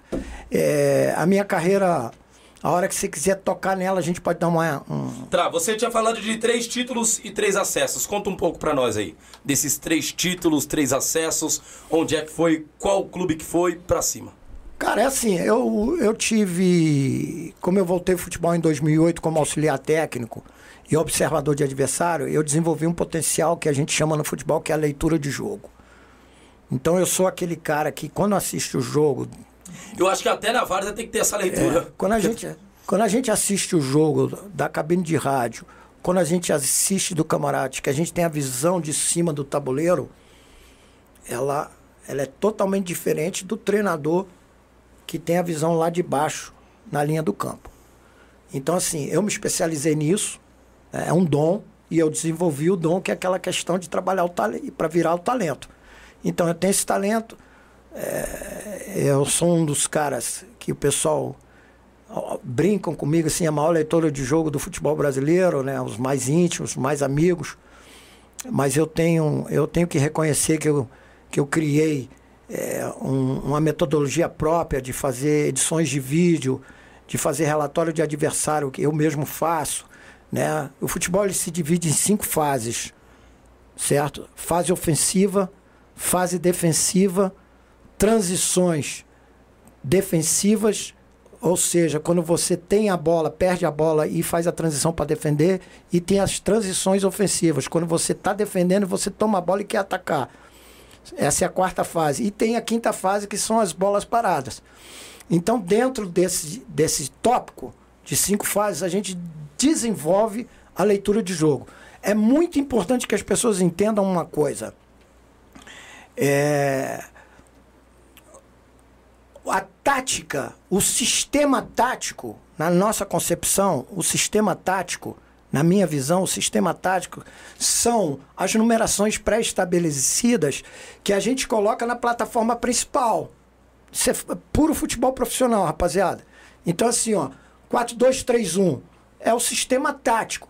Linha de 4, dois volantes, três meias e um atacante. 4-3-3, linha de 4, três no meio-campo e três no ataque. Essas determinações, elas são a, a leitura do sistema tático. Isso não é tão importante para quem está lá dentro do futebol. Isso é importante, porque você distribui basicamente o time na sua postura predominante. Agora, o mais importante são as esquematizações táticas. O que, que é as esquematizações táticas? São como você movimenta esse tabuleiro. Como você faz quando você tem a bola? Quais são as jogadas mais combinadas? Quais são as jogadas pré-determinadas? Né? Essa movimentação, um 4-3-3 do, do, do treinador, um, um, um 4-3-1-2 um do Dorival Júnior, tem um tipo de movimentação. O 4-3-1-2 do Mancini pode ter outro tipo de movimentação. Então, o que, que nós temos? A leitura do jogo, de estudar o adversário para saber como é que ele joga. Então, são coisas muito, muito importantes para quem quer desenvolver um potencial de melhorar sua leitura de jogo na várzea, na televisão, para fazer um comentário mais consciente no barzinho com um amigo dele. É isso, é você entender que existe o sistema predominante, que a gente numera, e existe o mecanismo de jogo, como aquele time se movimenta. Dentro disso, Ainda tem outra coisa que confunde muitas pessoas, já isso, que é muito legal falar sobre hum. isso. Tem muita gente profissional e tem muita gente na várzea que entende de futebol que quer desenvolver um potencial maior. E a gente está dando a dica aqui. Boa, isso aí. Cara, Existe um modelo de jogo, que é outra coisa. O, um, um modelo de jogo, o Jailson, é como o treinador ou o clube determina que o time tem que jogar. Então o modelo de jogo é assim, o Voivoda que é o treinador do Fortaleza. Vamos pegar esse exemplo aí, que vem fazendo uma campanha fantástica. O Voivoda chegou com o modelo de jogo dele no 3-5-2, mas um modelo de jogo muito intenso, que ele ia jogar, quando ele perdia a bola, ele fazia marcação pós-perda. Então ele era determinado dentro do modelo de jogo dele, 5 segundos para retomar a bola. Então ele perdia a bola, já pressionava. E aí ele conseguia roubar a bola e conseguia atacar de novo. E ficava um jogo de perde e ganha e muito intenso. Então, todo mundo elogiava o Voivoda e o time do Fortaleza por causa da intensidade de jogo. Aquilo era um modelo estipulado pelo treinador e que o clube comprou a ideia. Hoje, se o Voivoda sair do Fortaleza, Fortaleza deve ter lá, institucionalmente, que o time tem que jogar nesse modelo de jogo. Então, quer dizer, é muito importante você entender disso. Por exemplo, aí o Fortaleza ficou em último lugar e começou a perder jogo e não ganhava de ninguém os times estudaram Fortaleza. E aí, com a saída do Pikachu, que era um ala artilheiro, o time perdeu um certo potencial. E o que, que o time teve que fazer? Criar adaptações ao modelo de jogo para voltar a ter bons resultados. Na parada, ele teve que contratar outros jogadores, o Galhardo, outros jogadores, para dar uma pontuada entender as características do jogador que ele estava trazendo e colocar esses jogadores para funcionar dentro do modelo dele. Então o modelo não é mais de três zagueiros e o jogo do perde ganha hoje. O Fortaleza já monta as linhas, continua com o mesmo conceito que é a intensidade. Mas mudou um pouco o modelo de jogo. Já se devente mais fechado. Entendeu que as pessoas descobriram que ele jogava muito aberto. Então, essa, essa loucura que é o linha, A linha que eles, que eles fazem é qual hoje? hoje? Hoje, quando, os, quando o, o, Fortaleza perde a bola, basicamente ele faz uma primeira linha de quatro. De quatro. Uhum. Tá? Que ele joga com o zagueiro na lateral direita, joga com dois zagueiros por dentro e recua o Capixaba como lateral esquerdo, né? dois volantes, os extremos recuam e deixam dois na frente para pegar. Porém, continua, é um 4-4-2, mas porém eles continuam com a intensidade muito forte e com o conceito de pressão na perda, ou seja, se perder a bola tem que retomar rapidamente. Se não der para retomar, aí a gente monta as linhas. Então o Fortaleza criou uma adaptação ao modelo de jogo deles. Eu tenho muita propriedade para falar do Fortaleza, porque eu, é um clube que eu trabalhei, conheço todos os funcionários, tenho amigos lá, o presidente é meu amigo, e eu estava estudando eles recentemente, né? E, e eu, como quando não estou trabalhando, estava comentando até aqui com o Vitor, que esse ano eu fiz bastante jogo como comentarista numa, numa web rádio. Bacana. Permite eu falar o nome Pode, dos caras? fique, em- eu acho, fique em paz. Esporte Coleções, né? É, o narrador Cassino e o Ricardo do Esporte Coleções, e- que tinha um convênio com a Rádio Líder aqui em São Paulo, e eu estava em Alagoas e fazia transmissões com eles como comentarista. Bacana. Então era muito importante. Eu fazia jogo da Libertadores, eu fazia jogo do Campeonato Nacional e. E, e, e tenho essa prática e essa, essa vocação de fazer a leitura de jogo. Ponto.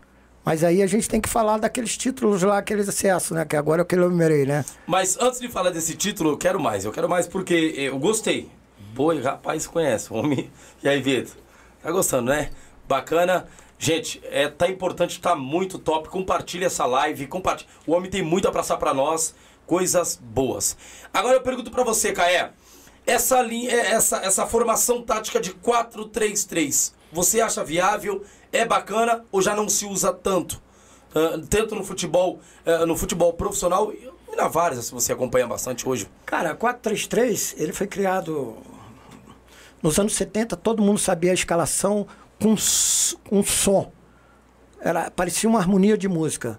Porque a maioria dos times jogava com 4-3-3, né? Nos anos 70. Porque é o seguinte, o Brasil na Copa de 58, na Copa de 62, o Brasil jogava num 4-2-4. E o futebol funcionava no 4-2-4. Dois meias e quatro atacantes né? Então o Brasil tinha lá o Djalma Santos, tinha o Zósimo, tinha o Bellini e tinha o Nilton Santos, tinha o Didi e o Zito no meio e tinha o Garrincha, o Vavá, o Pelé e o Zagallo. Né? Antes do Zagallo tinha outros pontos. Aí o Zagallo inteligentemente jogava como ponta esquerda e aí ele recuava para ajudar no meio-campo o Zito e o Didi. E o Zagallo, como jogador nos anos 50, anos 60, ele, ele virou o terceiro homem de meio-campo. E aí foi criado praticamente assim, vamos dizer, é, resumidamente, o 4-3-3 no Brasil. E aí o Zagallo, quando foi treinador em 1970, na Copa, ele montou o 4-3-3 brasileiro, campeão do mundo. Que hoje o Luxemburgo usa nas palestras dele como se fosse uma coisa altamente atualizada, dizendo que já era uma saída de três, porque tinha o Carlos Alberto Torres pela direita avançando, os três supostos zagueiros eram o Brito, o Piazza e o Everaldo, que era um lateral esquerdo que não saía, e o Carlos Alberto Torres fazia uma função de ala. Então, quer dizer, o Zagallo conseguiu usar no futebol brasileiro em 1970 cinco camisa 10 no mesmo time. Então jogava Clodoaldo e Gerson, que era camisa 10 no São Paulo. Dois caras no meio. Trouxe o Rivelino para fazer o terceiro homem de meio campo, que era o 10 do Corinthians. Jogava com um Jairzinho avançado, que era o 10 do Botafogo. E jogava com Tostão de falso 9, já naquela época, porque ele era o 9 do Cruzeiro. Ele era o 10 do Cruzeiro. Então, praticamente, foi criado um 4-3-3. E aí, cara, eh, eu lembro do Fluminense, que eu ia aos estádios no Rio de Janeiro. Pô, a máquina do Fluminense, Félix, Carlos Alberto Miguel Edinho, Rodrigues Neto, eh, Zé Mário, Pintinho e Kleber. É, Gil Doval de Seu, Gildo, é, Manfrini e Paulo César Caju. Então, quer dizer, era um linguajar já no ritmo do 4-3-3. Aí o futebol brasileiro se transformou para dois atacantes: Romário Bebeto, Careque Miller, Washington Assis. né? Então o Brasil saiu do 4-3-3 para jogar com dois atacantes. E o futebol brasileiro e o futebol mundial, eles vão seguindo a mesma rota. Tá? E eu acho que em 2019, praticamente, com a chegada do Jorge de Jesus aqui, com o aproveitamento do Bruno Henrique como segundo atacante, junto com o Cabigol, a gente trouxe de volta o segundo atacante no futebol brasileiro, porque a gente estava jogando com dois extremas e um centroavante de área. E aí o Jorge Jesus deu muita ênfase a esse segundo atacante. E aí a gente conseguiu recuperar um pouco esse segundo atacante, porque a gente estava perdendo esse segundo atacante. Jogador que não fosse alto e não tivesse referência de área, estava ficando sem espaço, porque ele não tinha força para fazer corredor. Marcar e jogar, marcar e jogar, marcar e jogar. E a gente estava perdendo muito jogador dessa função. A gente queria virar esse jogador mais baixo, mais técnico, que não era jogador de lado, um 10. E às vezes o cara também não é 10. O cara é centroavante, mas não é o de área. Aí, com essa chegada do Jorge Jesus e a consciência dos treinadores brasileiros e a evolução do futebol e, e os resultados, a gente voltou a trazer o segundo atacante. Então hoje pode jogar Pedro e Gabigol. Porque um joga fixo e o outro sai, pode se mexer. Como se fosse Bebeto e Romário na Copa de, de 94. E os dois se dão muito bem lá na frente, né? Como se fosse Miller e Careca em 90. Ixi. Entendeu? Então os clubes. É... Isso é fantástico, né? Essa parte tática é uma coisa que eu me amarro. É... Você estuda diariamente, ou Caé, essa, essa Cara, eu estudo, eu estudo e pratico, né? Eu estudo e pratico. Por exemplo, essa semana a gente viu agora a final da Libertadores. O jogo tava... do Atlético Paranaense e, e Flamengo. Flamengo. Eu tava. Eu não costumo fazer isso, mas eu tava num churrasco lá no Pioneer, né? Pessoal do eu fui campeão na Copa sim, Kaiser em 2010. Várzea também. Vamos, eu falar já era pro... aí, vamos falar disso aí. Eu já era profissional, mas fui fazer um trabalho no Pioneer na Várzea em 2010, né, cara? E eu era o observador dos adversários do Pioneer, então eu, eu fiz relatório do Ajax e fiz relatório do Sedex para enfrentar o Pioneer na final de 2010. Então o Pioneer me deu um cachê, eu apresentei os relatórios em vídeo para os treinadores e para os atletas do Pioneer, ainda fiz uma palestra motivacional, ainda dei treino no campo. Então, quer dizer, é, a, gente, a gente colabora, cara. Então, nós estamos abertos a ouvir as pessoas, a colaborar. Área do Verde, Marconi, é, Barro Branco, 11 garotos da Zona Leste, Olha o homem aí, olha aí, aproveita enquanto o homem tá aqui, pessoal. Técnico bom para auxiliar aí ou para auxiliar o time de vocês também, Caé Cunha. Tem experiência, tem uma qualidade tremenda. Esse homem é um homem, um leitor de jogo fora do comum. Então tá aí, aproveita. E a Várzea hoje tem muito a colaborar e ele pode também colaborar com vocês. Então é isso, cara, leitura de jogo. Então eu me especializei tenho trabalho de campo, sou um auxiliar é, técnico que faço várias funções, né? Eu faço edição de vídeo, faço a leitura de jogo, dou treinamento no campo, intervalo de jogos, geralmente é eu e meu treinador. Às vezes, agora, como eu trabalho como treinador, eu tenho que levar um auxiliar, eu passo a minha metodologia para ele. Então, quer dizer, cara, foi assim eu, eu voltei ao futebol profissional como observador de adversário fazer leitura de adversários com Roberto Fernandes em 2008 no Náutico.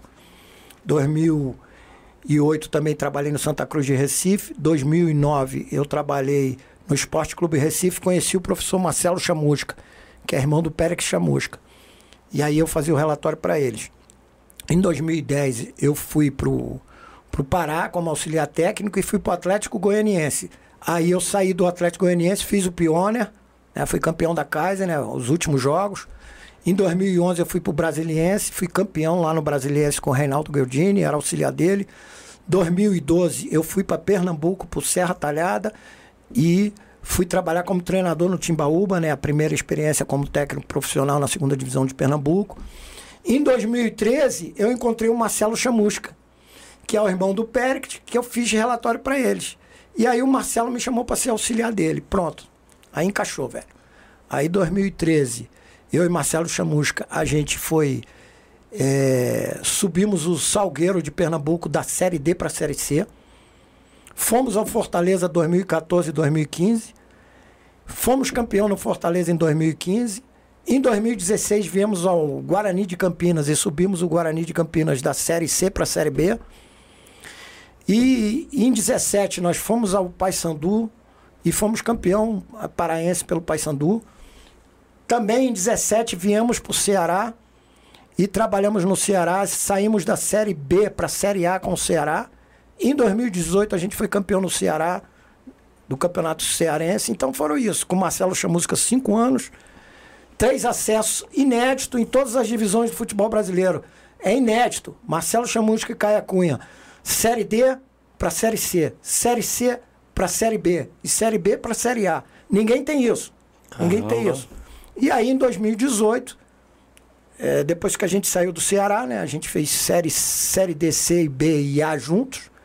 Chegamos à Série A. E aí o Marcelo Chamusca optou por fazer a separação da, da, da dupla e foi tentar com outro auxiliar. E eu aí acabei recebendo a proposta do Floresta, que é um time lá do, da cidade de Fortaleza. Virei o treinador do Floresta. Então, desde 2018 que eu estou como treinador.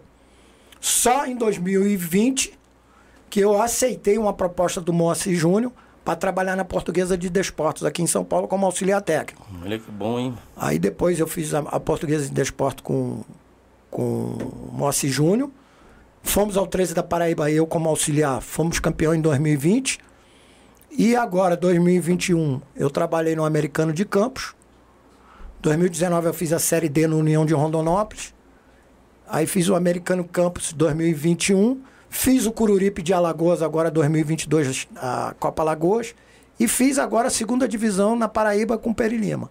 E agora eu estou descansando e espero já conseguir algum trabalho a partir de dezembro, né? Porque esse ano é atípico, tem Copa do Mundo em novembro, então a gente já vai entrar de férias e vai começar a pré-temporada em dezembro. Estou ouvindo ofertas, né? Estou é, montando também Vou tentar montar também no tempo vago, ano que vem, se eu não começar trabalhando, que vai ser o curso de leitura de jogo, que eu vou, eu vou fazer quatro módulos, eu vou desenvolver essa palestra que eu tenho, eu tenho uma palestra chamada Leitura de Jogo, onde eu ensino um pouco da minha metodologia. E, e agora eu quero montar um curso porque é muito difícil a gente trabalhar três meses, quatro meses e ficar desempregado seis, sete, né? Sim, sim. Então eu quero passar um pouco do meu conhecimento e tentar fazer também um pouco da questão financeira para ajudar no meu orçamento, na minha vida particular e ter um, um ganho a mais é, para a gente poder dar continuidade ao nosso trabalho, à nossa vocação, ao nosso dom, ao nosso talento e a vida que a gente escolheu para gente. Bacana, Caé. É, após o Podvares aqui, a gente vamos conversar, que nós vamos fechar esse negócio bacana. Podvares e Caé, pra gente tentar divulgar aí esse trabalho que é importante também não só para time profissionais ou de base, mas para várzea em si. Tem muito time de várzea bom, tem um bom investimento, porém precisa de fato de uma boa leitura de jogo. Então, é, é, o Caé ele pode dar essas diretrizes aí para que você, técnico de futebol, possa desempenhar um trabalho bem feito na Supercopa Pioneer que vai vir ano que vem, tá bom? É, pode na Macaco Louco, Martins Neto, Copa Zona Leste que vai acontecer aí, valor de 200 mil. Eita, dinheiro, hein? É, eu tive agora com o pessoal do Pioneer, né, cara? Eles são fantásticos, né? Sérgio é. Serginho, Serginho é um empreendedor e, e, depois que eu tive essa passagem com ele, agora voltamos a nos encontrar, né? Depois de alguns anos que a gente tinha se encontrado, em 2010 fizemos o trabalho junto. Depois, em 2015, 16, eu encontrei com ele num restaurante que ele tinha lá em São Paulo e estava com uma amiga minha, uma cientista, Cláudia Ricken, e a gente deu de frente com, com, com o estabelecimento. Ah, vamos aqui e tal. O que eu frequento aqui era o estabelecimento do Serginho.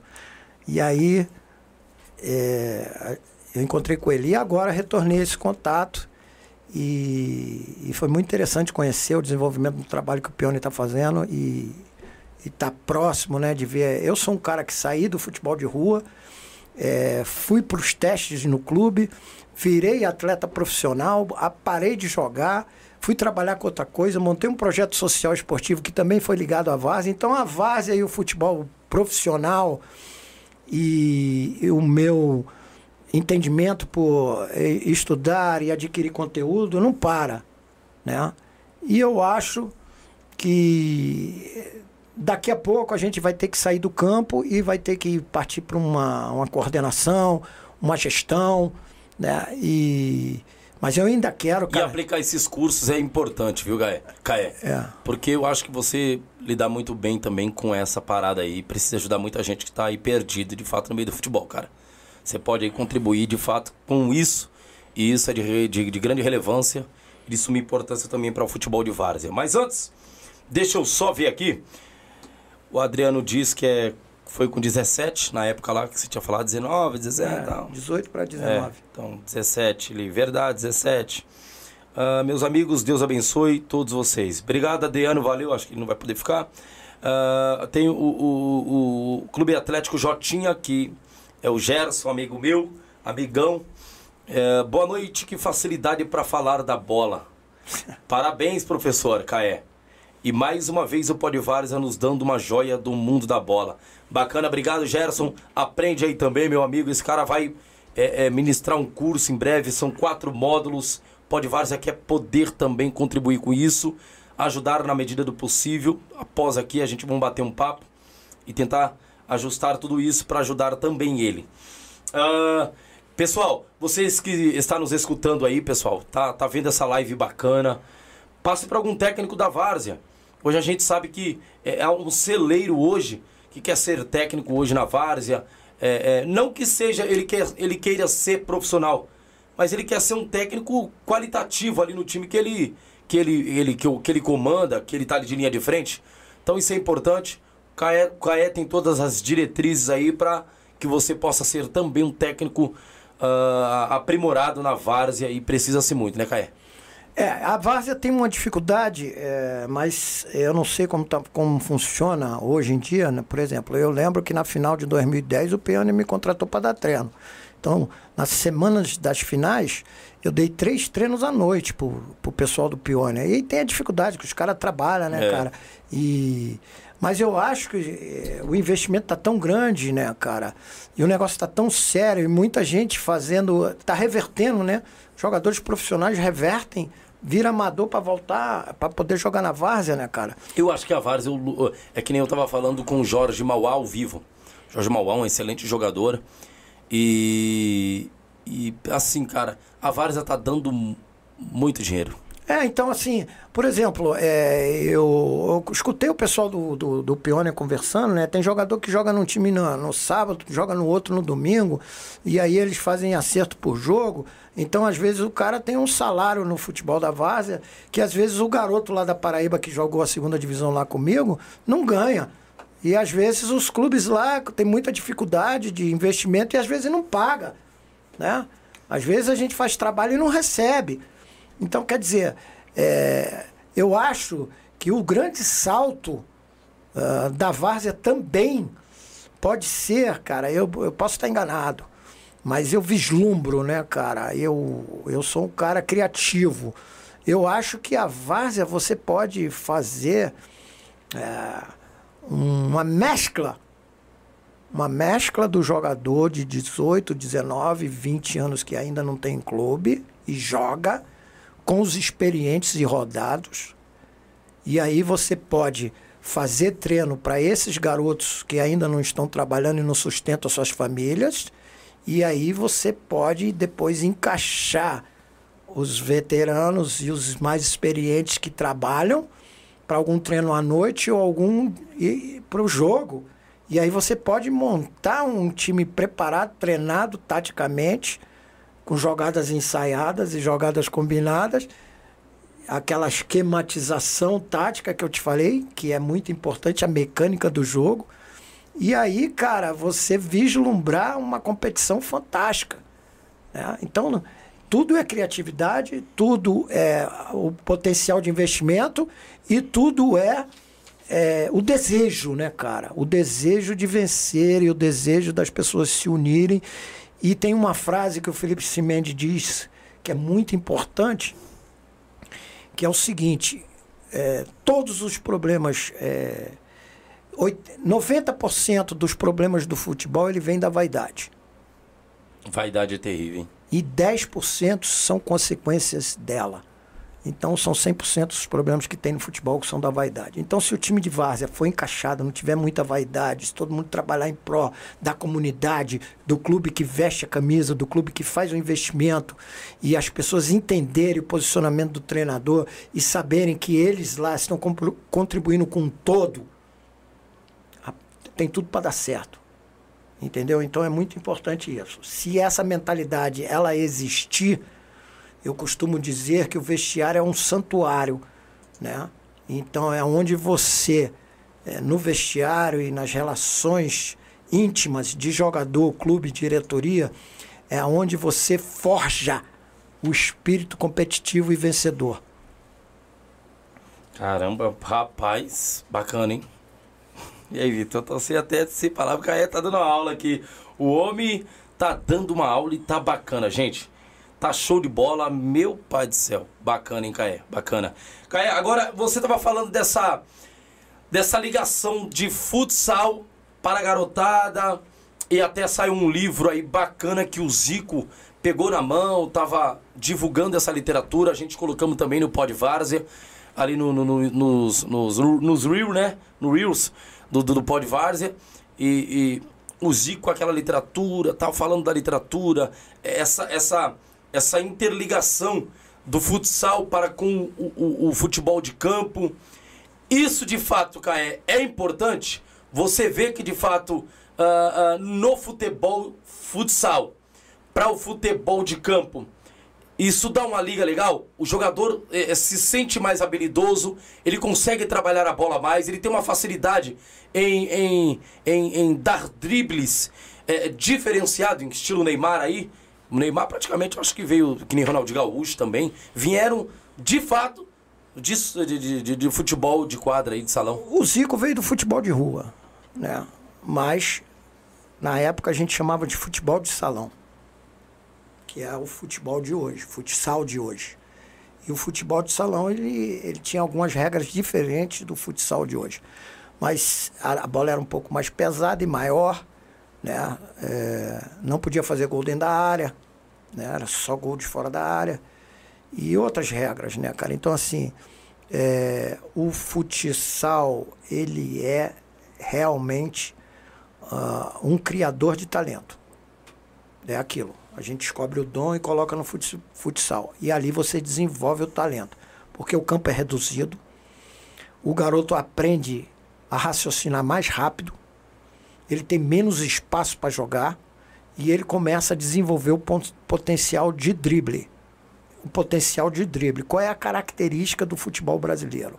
É o drible, é um contra um e o, a criatividade individual os estrangeiros vêm buscar isso aqui no Brasil. Eles vêm buscar isso. Lembra que eu falei que os craques eram existiam muito mais craques? Então, naquela época, os estrangeiros não tinham descoberto isso, não tinham um mercado de intercâmbio. Se não, cara, o, os jogadores do passado eles iam ser multimilionários. Você está entendendo? Porque o potencial de um contra um do futebol brasileiro há décadas atrás era incrível. É, hoje nós temos alguns destaques, mas não é como era antes. Porque o desenvolvimento foi limitado pelaquela história que eu falei, pela, pela falta de campos. Por exemplo, é, o Portugal eles desenvolvem, né? Onde estão tá vindo os treinadores portugueses? Por que estão vindo de Portugal? Porque eles, os portugueses, desenvolveram lá uma metodologia chamada é, periodização tática é, metodologia inventada por eles. Tá? Periodização tática. Então, praticamente, eles extinguem o preparador físico, todos os trabalhos são com bola, é sistemático, é sistêmico. Então, eles desenvolvem o potencial físico só trabalhando com a bola. Eles botam o jogador para jogar o tempo inteiro, né, em pequenos jogos. E aí, eles chamam de jogar o jogar. E aí, cara, eu fiquei estudando isso na minha mente, retrocedendo essas décadas todas é, que eu passei dos anos 60 aos anos 2000.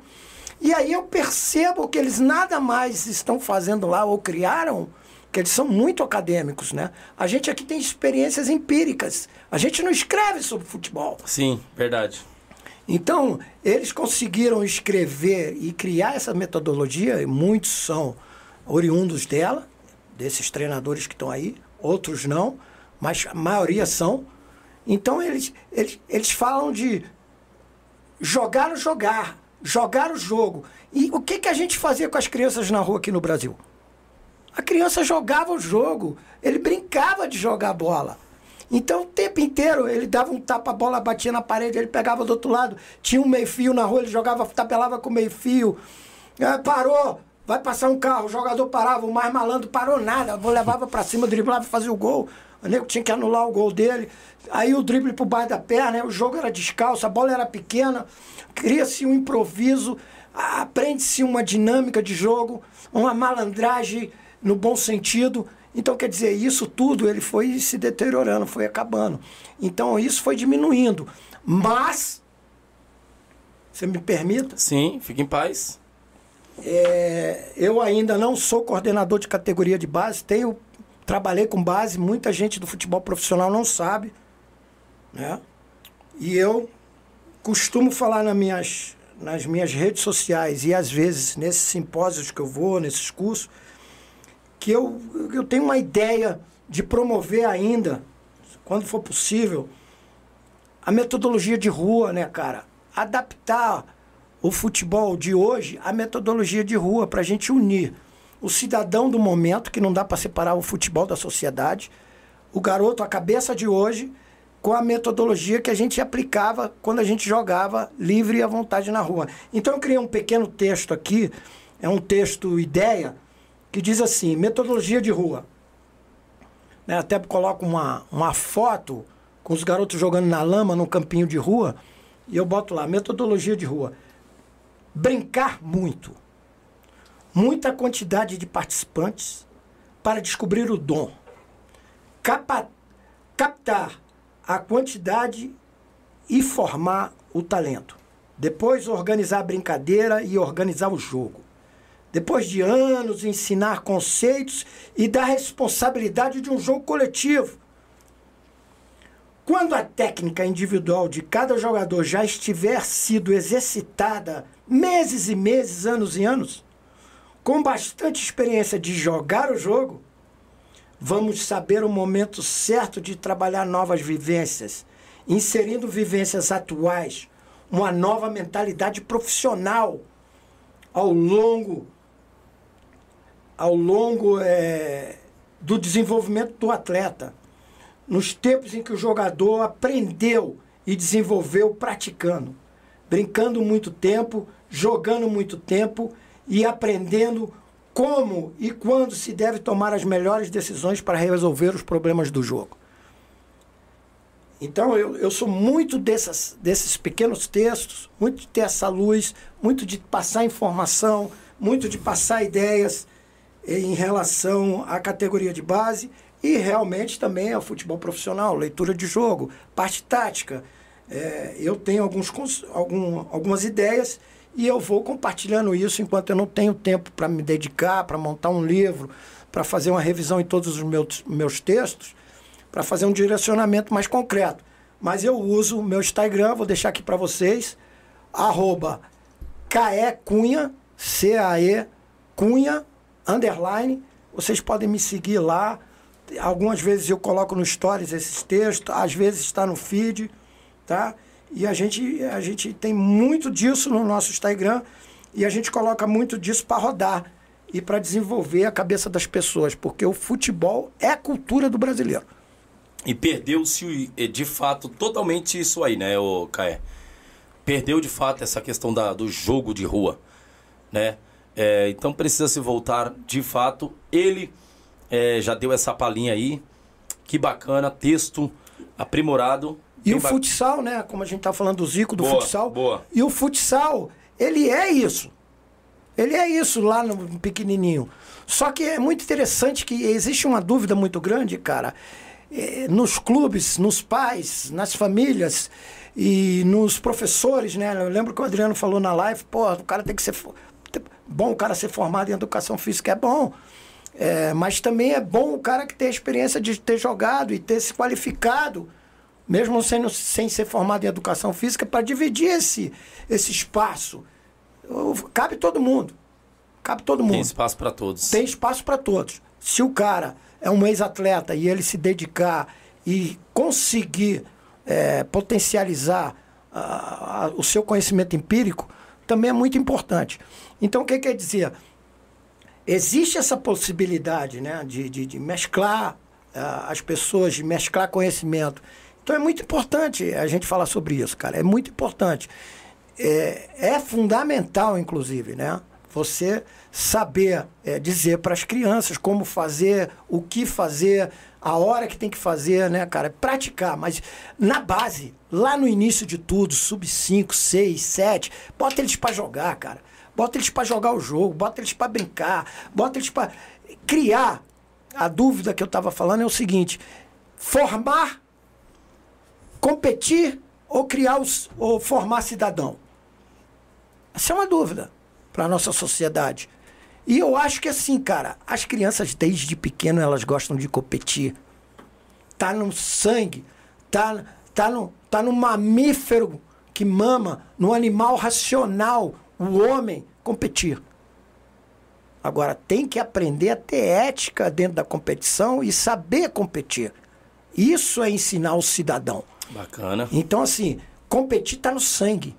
Então, o formador das categorias de base tem que ganhar título, tem que competir, tem que jogar para vencer, mas não a qualquer preço. Tem que saber ensinar os pequenos a respeitar o adversário, a respeitar o companheiro de clube. E aí vai uma dica fundamental, meu amigo, que era essa hora que eu queria que chegar nos Boa. pais. Nos pais. Bora. O pai não é o treinador do garoto. Opa, para aí que agora é essa, não vamos voltar nisso aí porque já teve dois treinadores aqui e falou a mesma coisa. Dois treinadores, gente. É o terceiro agora que nós estamos tendo aqui e não é nada combinado, tá?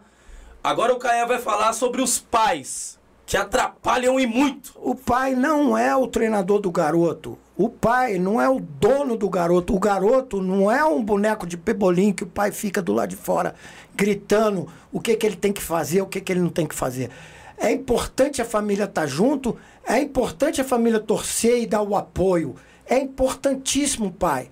Vai lá, incentiva, dá o teu apoio, mas faz ele entender que existe um treinador, faz ele entender que o treinador está lá para fazer o melhor pelo time, faz ele entender que ele tem que respeitar o treinador, faz ele entender que ele tem que dar o seu melhor e tem que ser criativo e tem que ter personalidade para jogar e que ninguém vai mandar no jogo dele, mas faz ele criar dentro dele essa concepção que ele tem um colega que também está tentando a mesma coisa que ele, quando for substituído, que ele tem que respeitar o amiguinho dele, que ele tem que respeitar o coleguinha dele, o adversário dele, jogar sem violência, as rivalidades do, da várzea, as rivalidades das equipes profissionais, a rivalidade dos clubes da escola, né? Na escola, como eu falo, a escola foi sucateada. Na minha época jogava, jogava interclasses, que era turma contra turma. Ali a gente já dentro da escola aprendia que não podia ter violência, que não podia ter agressão. Acontece, cara. O futebol é um jogo de confronto. É um jogo de confronto, é um jogo de contato. Porém, a gente tem que saber o limite. E principalmente nos garotos da base. Então, criar uma mentalidade ética no menino. Competir e ganhar. Show. Agora, não ganhar a qualquer preço. Não ganhar usando da agressão e da desonestidade. Isso é muito importante. Então, pai, vai lá na beira do campo, incentiva, mas na hora que falar, chuta para cá, chuta para lá, volta, marca, calma, deixa o treinador falar com ele. Boa. Não perturba o garoto, pô. Às vezes os garotos talentosos, eles cansam disso, eles não querem mais ir jogar. Eles ficam, pô, saturados dessa pressão. São depoimentos hoje em dia vários. E outra coisa, não são os garotos da minha época, que eram acostumados com pressão, com pancada, com surra de cinto, com puxão de orelha dos pais para educar. Hoje, cara, tu levanta a voz pro menino aí, tu, tu pode ter um problema. Mudou a sociedade, mudou a educação. É. Hoje, o preconceito é inadmissível, as brincadeiras de bullying são inadmissíveis. Mudou tudo, cara. Então é o seguinte, cara, respeita as crianças e ensina as crianças a respeitar os outros. Hoje, cara, tem criança que só falta bater nos pais. Então, quer dizer, a gente, isso aí é, é, é a falta do não no momento correto. Então, cara, é muito importante isso. É, é lógico que Isso são questões para debate. Eu tenho ideia de, se eu tivesse numa categoria de base, por exemplo, do Fortaleza ou do Ceará, dentro do clube, nas categorias mais básicas, enquanto os pais foram lá levar os filhos, incentivar eles, tira ele da beira do campo. Bota o pai para ver um vídeo do Ronaldinho. Bota o pai para ver a, a história do Neymar Bota o pai para ver a superação do Zé Roberto, cria palestra, cria um coffee break, bota o pai para beber um café, para comer um salgadinho, para fazer amizade com outro pai, para fazer uma amizade entre os familiares. E aí o garoto está lá desenvolvendo o potencial dele com o treinador e com seus colegas de trabalho, com seus colegas de categoria. Cara, vamos usar a criatividade. Pô, dá para fazer tanta coisa no futebol, meu irmão. Bacana, que aula, hein? Cê é louco! Parabéns, KS, é doido, meu amigo. Pessoal, você que está vendo essa live aí, está vendo? Como é importante participar daqui do Pod Várzea. Quero mandar um abraço pro meu amigo Ivan, tá bom? Tá o Gleides participando, tá o Ivan, tá o Ed Carlos, tá o... muita gente, muita gente, muita gente, muita gente mesmo, tá? Tava até o Cauê, o jogador é, novo, né, que tá aí junto com o técnico Flávio Quintino, que passou pelo Água Santa também, é um menino bom. Então, tem, gente, isso aí é nada mais e nada menos o básico. O pai quer se intrometer naquilo que não é chamado. Se o técnico tá ali, deixe que o técnico fale, deixe que o técnico oriente. O pai simplesmente só observe o treino. Após o treino, ele vai conversar com o treinador se quiser. Agora, não dá os seus comandos do lado de fora. Já tem um comandante do lado de dentro. E isso prejudica demais, né, Caé? Demais. Cara, e aí eu acho que aí também cabe aos clubes, às escolinhas, aos coordenadores e aos monitores criarem é, essa condição de palestrar para os pais. Pô. Porque existe também aí um paradigma que tem muita gente que é uma escolinha paga. Então o pai paga e o cara acha que o pai pode tudo, porque ele é um cliente. E é um cliente que paga. Hum, boa. E aí, cara, o que, é que o cara da escolinha vai fazer? Vai brigar com o pai do garoto, vai perder o cliente, vai perder a condição financeira de poder é, dar essa condição e de, e de viver a sua vida como empreendedor e empresário, de viver disso? E aí que está o erro. Na verdade, eu, eu acho que está um erro porque, o, Caé, porque é, é, se o pai é, é, age dessa forma e o treinador pensa como algo de negócio só, e não no seu profissionalismo, ele acaba perdendo o seu profissionalismo e também perde o pai, porque só o pai só acha que o dinheiro é tudo e não é. Perfeito. E aí você, às vezes, o técnico não é o dono. O técnico é um empregado. E o dono, dentro da metodologia deles, fala, pô, tu não vai brigar com o garoto, nem vai brigar com o pai dele. Então, o que, que, que, que o dono tem que fazer? Educar reunir, palestrar, diversificar o ambiente. Pô, cara, todo mundo gosta de futebol, mas, pô, imagina lá o teu filho desenvolvendo um potencial e as famílias se encontrando, as mães conversando, tomando um café, vendo esporte, vendo a história de alguém, aprendendo como funciona para poder ensinar para o filho nas horas vagas o que ela viu e desenvolveu e aprendeu. Cara, isso é fantástico. Porque faz parte da educação da criança. A criança não está pronta. O pai vai ajudar no desenvolvimento atlético e profissional do garoto, cara. Bacana. Isso, pai, é fantástico. Então vai lá, dá ideia na tua escolinha, dá ideia no teu clube. Ou então o clube que está de olho aí, conversa com a gente, cara. A gente precisa desenvolver esse potencial, cara. A nossa sociedade está precisando. Boa, bacana. É, não é fácil não. E é isso, pessoal. Tá entendendo? É, é, veio o, o, o, preparador físico do Água Santa, falou a mesma coisa. Flávio Quintino, técnico Flávio Quintino, falou a mesma coisa. E agora o CAE tá vindo trazendo algo mais aberto, também tratando do mesmo assunto. E não precisa vir mais o quarto, o terceiro, o quinto, né? Eu acho que aí você já deve ter tomado uma noção que, que há, há limites. E limite, e limite deve ser respeitado. Se daqui para cá, se daqui para cá né? Faço aquela base. É que nessa questão empírica que você estava dizendo, o, o, o, esse método empírico, que, que o professor talvez muitos não entendam, esse método empírico é um método do dia a dia. É da experiência, é um metódico. A experiência vivida. É isso. Então, assim. A prática. A, a, a prática. Essa questão desse método empírico, da prática, isso também influencia muito, querendo ou não, na carreira do atleta, do pai, tá bom? Mas ele precisa de fato saber quem é o treinador e quem é ele. Ele é simplesmente um pai que colocou um filho para aprender com alguém.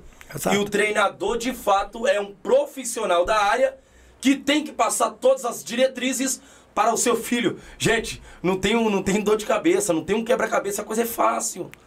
É isso aí. E onde é que a gente pode encaixar o ex-atleta?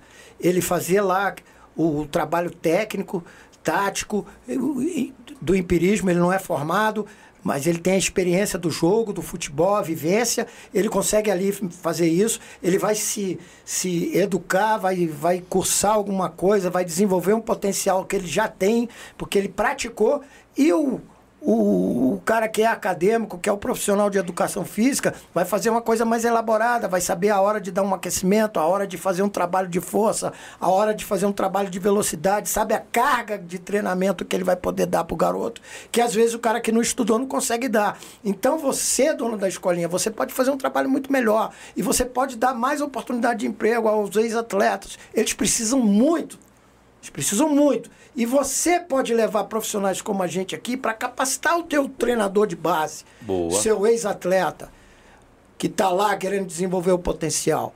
Nós não somos melhores que ninguém, mas a gente tem a nossa metodologia e nós temos a nossa experiência também. E a gente pode acrescentar nesse mundo. Então, assim, é muito importante é, essa união, né? E essa, essa capacidade de, de fundir né, o empírico com o acadêmico. Boa. Parabéns. Show de bola. Que bate-papo legal, hein? É, quero o Ivan, o Ivan, amigão nosso, lá do Sérgio Pione, lá, o Ivan e o Sérgio. Né? O Ivan tá dizendo, boa noite, meus amigos. Cara, Ivan esses caras são fantásticos. Jailson, esse estava conosco na sede do Pioneer. Foi fundamental em nossa conquista da Copa Kaiser 2010. Show de bola, Ivan. Ô, Ivan, é, Sérgio, é, essas figuras aí eu conheci em São Bernardo.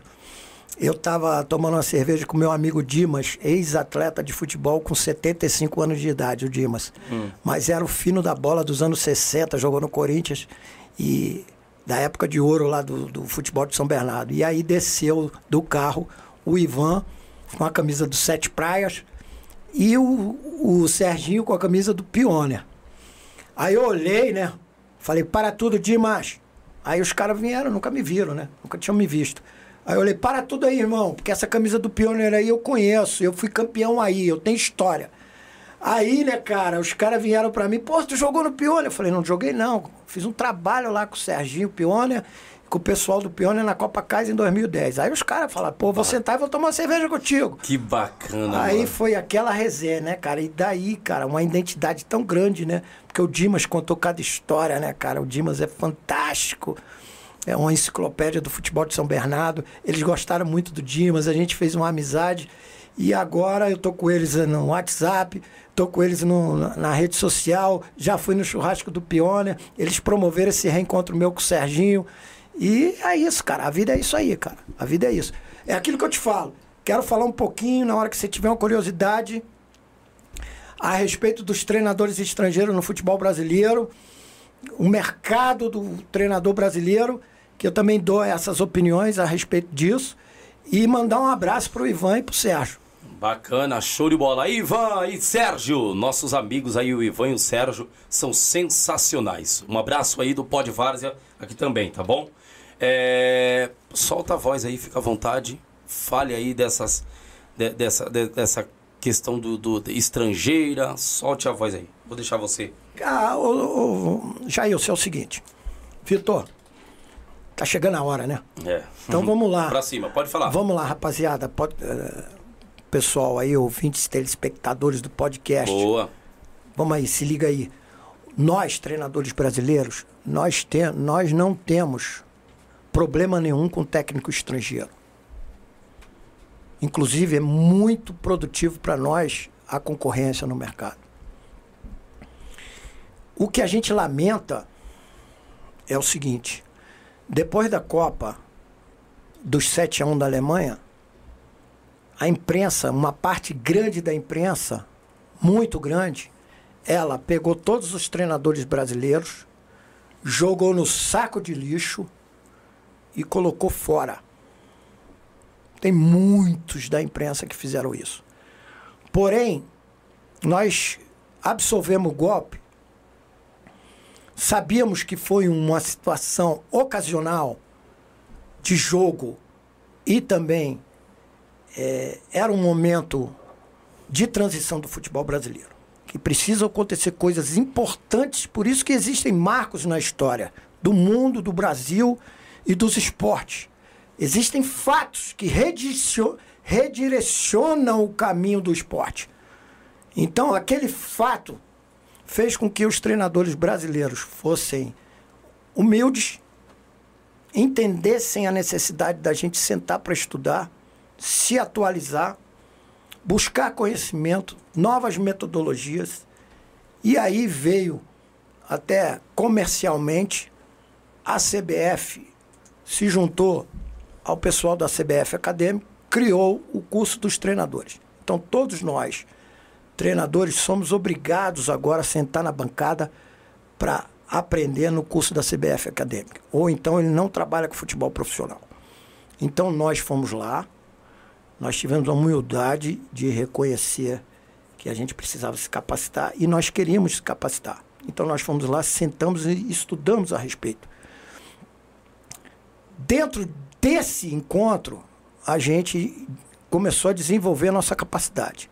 E aí surgiram os nomes mais jovens, os oriundos acadêmicos das universidades da preparação física, dos analistas de desempenho, se juntaram ao ex-atleta, aos que tiveram nomes consagrados como jogadores de futebol e criamos uma turma de treinadores que foram buscar conhecimento. Acontece que as pessoas que dirigem o futebol brasileiro, os dirigentes, as instituições, os presidentes, eles não sentaram na bancada para estudar. Eles não sentaram para entender o que é uma metodologia de treinamento. Eles não sentaram para entender o que é um modelo de jogo e qual é a ideia do treinador. E eu não estou falando de Série A, porque de Série A os diretores são tops, Top. são bem representados. Estou falando de futebol brasileiro, A, B, C, D, divisões estaduais. Primeira, segunda divisão de Sergipe, da Paraíba. Então, o que, que acontece? Nós não trabalhamos só, somos chefes de família, treinadores de Série A, de 20 times de Série A que ganham acima de 100 mil reais por mês. Nós temos treinadores que ganham 2 mil, 3 mil, 4 mil, 5 mil. Temos treinador que passa o ano todo desempregado. Temos treinadores que vai para um time e quando perde três jogos ele é mandado embora. E ele é avaliado por pessoas que não têm a capacidade de avaliar o trabalho do treinador. Então, cara, o que que acontece? Com a chegada dos estrangeiros foi essa onda. Essa onda de Nazaré, a onda mais alta do mundo, o surf da praia de Nazaré, das ondas gigantes, os caras vieram de Portugal, os caras são acadêmicos, têm uma grande instrução, são grandes treinadores, né? Vários não deram certo, vários não deram certo, como deu certo o Abel, como deu certo Jesus é, e alguns outros, mas muitos já bateram na trave e já foram embora. E, e não é fácil trabalhar no futebol brasileiro, porque a gente diz aqui que tem uma tal da cultura do resultado, não é isso? É a cultura do futebol brasileiro. Então, cara, é o seguinte, ó. A gente quer ser avaliado. Tá, é, é, aquela coisa, né? Se tá dando resultado, top. Beleza. É, ganhou dois, ganhou uma sequência de jogos, tá top. Empatou, oscilou, vários problemas. É, e aí a gente chama de resultadista. Aí o treinador já não serve mais. E aí, cara, eu tenho dois textos que eu queria ler agora que são impactantes, Sim. são pequenos e eu vou ler o primeiro, depois você pode entrar com alguma palavra para eu achar o segundo. E e eu acho fundamental, até para o pessoal da Várzea, entender que a manutenção do técnico é importante, saber avaliar o trabalho do treinador é importante. E para as equipes, é, para o, os que amam futebol, os torcedores que gostam do jogo bem jogado, de fazer a leitura de jogo deles, de bater um papo sadio, de conversar sobre futebol, entender qual é o mecanismo que ronda dentro do clube e que ronda dentro dos bastidores. Então eu falo muito dessas coisas, não me incomodo. Às vezes, a gente pode ser mal interpretado, mas eu queria deixar esse texto aqui para vocês. Solta. É um texto que diz a, a respeito da cultura do futebol brasileiro. E isso eu ofereço para todos meus amigos treinadores que já sofreram com isso, em qualquer categoria, em qualquer divisão, em qualquer clube de futebol brasileiro. Isso se repete constantemente. Vamos lá.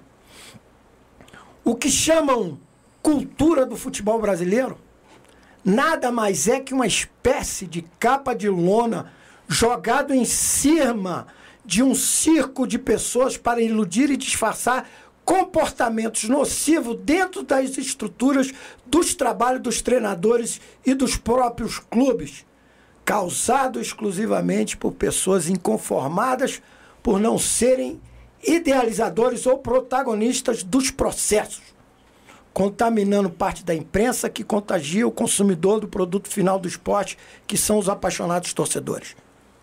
Bacana, show de bola. É. Que, que, que texto, hein? Que texto. E a gente observa dentro desse texto que de fato isso ocorre. Ocorre e a gente fica triste. Triste porque precisa mudar e mudar para melhor. Mais um texto do, do nosso amigo Caia. Cara, eu digo assim, uh, os treinadores foram estudar, os, ex os executivos remunerados estão estudando, os caras estão há muito tempo na pista, Rodrigo Caetano, é, André Mazuco, que está no Botafogo, Rodrigo Caetano no Atlético Mineiro, o Ximenes, que hoje está sem clube, é, o, o, do Palmeiras, que trabalhou muitos anos no Palmeiras, que agora está no Atlético Paranaense, me foge os nomes agora, o Fernando Leite, porra, um monte de gente, cara um monte de gente. Então esses caras realmente eles estão capacitados para avaliar o trabalho do treinador, mas eles estão na Série A, e o da Série B, e o da Série C, e o da D, e o dos campeonatos estaduais. Lá também tem pai de família trabalhando como, fute... é, como treinador de futebol, pô. E aí vem um outro texto meu que entra na minha coluna do Staigan, que eu chamo de É desse jeito. O futebol é um esporte coletivo na organização dos clubes existe uma equipe gigante de trabalho. E as pessoas insistem em fazer a avaliação do trabalho do treinador em um contexto individual extremo. É isso, verdade. Isso quer dizer o quê? Às vezes eu vou num clube, tem lá o diretor, o gerente, a comissão técnica, todo mundo, preparador físico, tal, dirigente, investidor, é, presidente, diretor e Mas... aí o time perde dois jogos, só eu que sou mandado embora. Boa! É isso que eu ia falar agora. Bacana. Boa, eu entendi tudo. Então, assim, isso que eu ia falar agora. Obrigado, Vitor. O Vitor já deixou aí na, na, na tela inteira. Gente, é o que a gente está vendo no futebol brasileiro. Série A, Série B, Série C. O que esse cara barada tá falando aqui, o Caé, não é nada mais e nada menos do que nós estamos vendo isso. E não é de hoje que eu, Jails, tenho falado sobre isso. Não é porque o Caé falou. Mas eu tenho observado isso. Então, se de fato é, é, é, é há um coletivo e há um gigantesco, é, é, uma, uma, gigantesca estrutura, estrutura investimento. investimento por trás disso, cara, então todos têm que pagar pelo ato de que o time perdeu. Se o time perdeu de fato, então todos devem pagar. Agora, por que só o treinador? Essa é a questão, aí fica, essa é a questão. Porque assim, se só o treinador paga pelo pato, uh, o treinador que colocou em campo, o treinador que fez isso, o treinador que fez aquilo, tirou o Joãozinho, colocou o Vitor, colocou o João. Calma, mas tem todo um, um aparato por trás disso. Tem uma comissão técnica por trás disso. Tem pessoas por trás disso. Tem jogadores, a... tem a cabeça do dirigente, tem um nível de investimento por exemplo, eu enfrentei o Rogério Senna em 2019, eu estava no Horizonte, lá de, de, de, Fortaleza, um time intermediário lá do futebol cearense. E aí eu fui contratado para fazer um jogo. Eu cheguei na segunda-feira. Cheguei lá na segunda-feira, me apresentaram o time para enfrentar o Fortaleza na, na quarta. Aí eu tô lá com jogadores jovens, com investimento baixíssimo, salário de dois mil reais, mil e quinhentos, às vezes atrasado. Nesse caso estava tudo certo. O Paulo Richard, que era o dirigente, junto com o Paulo Wagner, o presidente, estava conseguindo comandar, pagando pouco, mas pagando certinho. Aí o que, que acontece? Quarta-feira era jogo contra o Fortaleza do Rogério Ceni. Pô, eu chego lá faltando dois dias para começar o. para ter esse confronto. Eu fui lá, chamei meu grupo, fiz um vídeo. Eu estava estudando Fortaleza, porque eu morava na cidade, eu estava vendo Fortaleza contra o Bahia, na Copa Nordeste, estava vendo outros jogos do Fortaleza. Estudei o Rogério Ceni, fiz curso da CBF com ele, sei mais ou menos como ele trabalha, o que, que ele entende de jogo. E aí montei uma estratégia defensiva com o meu time. Aí o que, que aconteceu? Fizemos um trabalho defensivo e fizemos em dois dias um, um sistema defensivo é, com personalidade e fizemos duas ou três saídas combinadas de contra-ataque, né, de transição. E aí aconteceu o seguinte, cara, o time do Rogério não conseguia fazer gol no meu time, perdeu várias oportunidades e aos 45 do segundo tempo, o meu time, numa jogada trabalhada nossa, foi lá e fez o gol. Ganhamos de 1 a 0. E aí, é, vem os comentaristas e vem né, o próprio colega de trabalho dizer que a gente jogou por uma bola, dizer que Cara, ninguém joga por uma bola só. Ninguém entrega a bola pro outro time jogar. É, desqualificar o profissional Isso que é, né, aí é conversa de quem está comentando o resultado do jogo pronto, que está no ar-condicionado, vendo o jogo, sabendo que o jogo acabou 1 a 0 por horizonte. Eu quero ver pegar o time antes do jogo e montar a estratégia e ser respeitado. Porque eu, com um time com um investimento menor, com jogadores é, inferiores tecnicamente, eu tenho que montar uma estratégia para ganhar o jogo. Para ganhar o jogo. Não é, para jogar só bonito. É, e, e ver o adversário jogar. Então, como eu me propus a ganhar o jogo, eu ganhei o jogo dessa maneira. Defendi bem e saí rápido no contra-ataque. Hoje, em 2021, eu fui contratado por um americano de campos pelo, pelo Luciano Portela, o executivo que está lá, e ele falou: Cara, eu quero propor jogo. E aí eu fui com a minha metodologia lá para propor jogo, trabalho de rondon, entrar no campo do adversário, rodar a bola, ficar com a bola no pé, posse de bola o tempo inteiro. Então criei uma metodologia de treinamento, mudei a ideia do clube, que o clube jogava defensivamente, a gente começou a jogar ofensivamente. Entendeu? Fiz o meu ciclo lá, começo, meio e fim. Não fui campeão, não subi o time, mas foi um trabalho justo, né? Que a gente poderia ter dado continuidade, mas não deu. Mas essa aí, esse aí é o grande barato. Esse é o grande barato. Então, quer dizer, tem toda uma estrutura por trás para você só colocar o treinador para fora e não dar tempo devido ao treinador para ele colocar a metodologia de jogo dele em prática, né?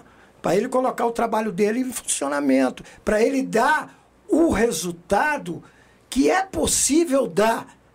A maioria dos dirigentes, eles querem um resultado que ele não tem investimento nem capacidade técnica. E às vezes o clube não consegue ter o resultado. Porque eles querem um resultado que eles não conseguem dar. Então, cara, isso aí é muito importante que a gente, se quiser fechar com isso aqui, é muito importante.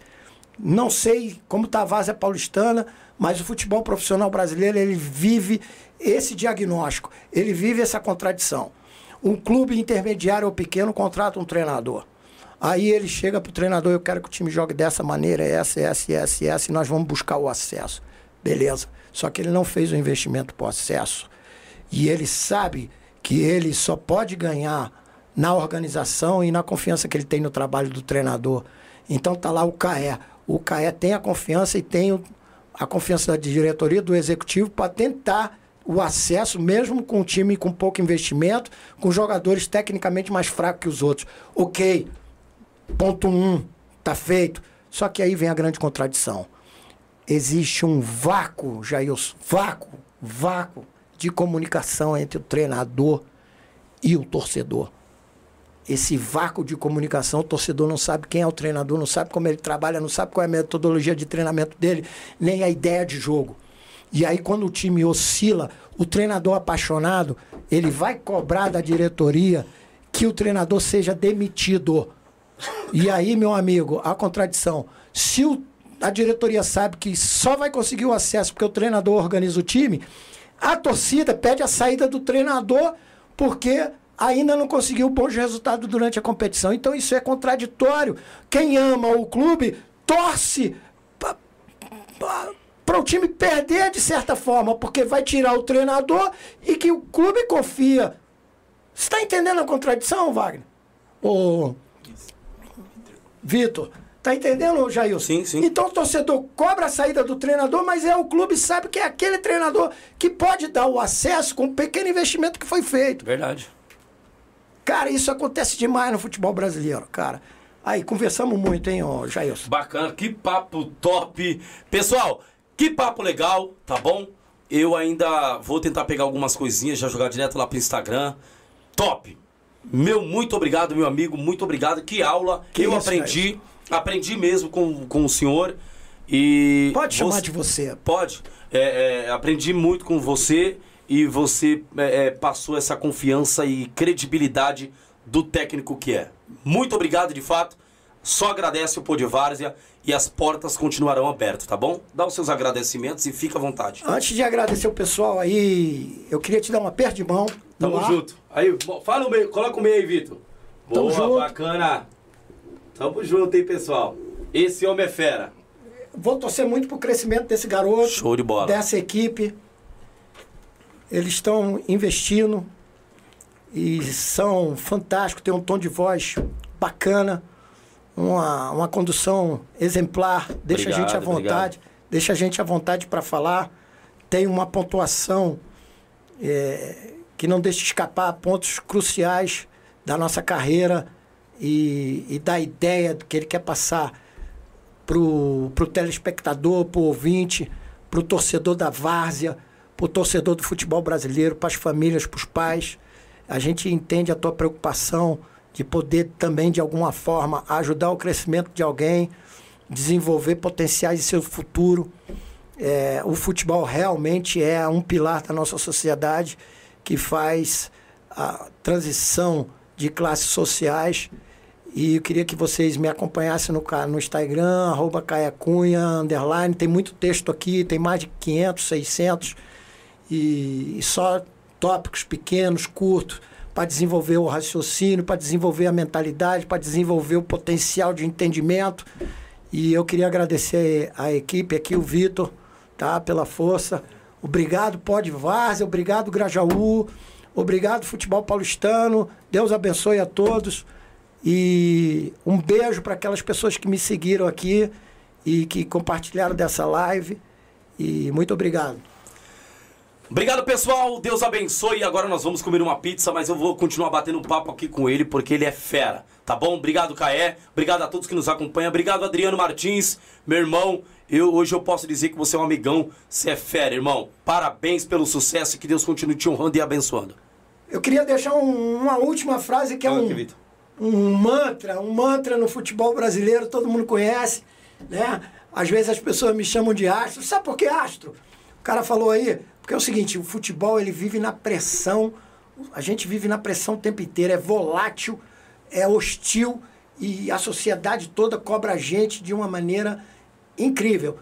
Nós somos cobrados o tempo inteiro. Então, uma frase que marca a minha trajetória é o seguinte: o jogo da nossa vida são os próximos três pontos. Beleza? Show de bola! Isso é maravilhoso! Show de bola, que live top! E junto com a Uniex, fica melhor ainda. Junto com a Uniex, fica melhor ainda. Que live top! Tô encerrando aqui satisfeito. Obrigado, Uniex. Obrigado, Mercado Barreto.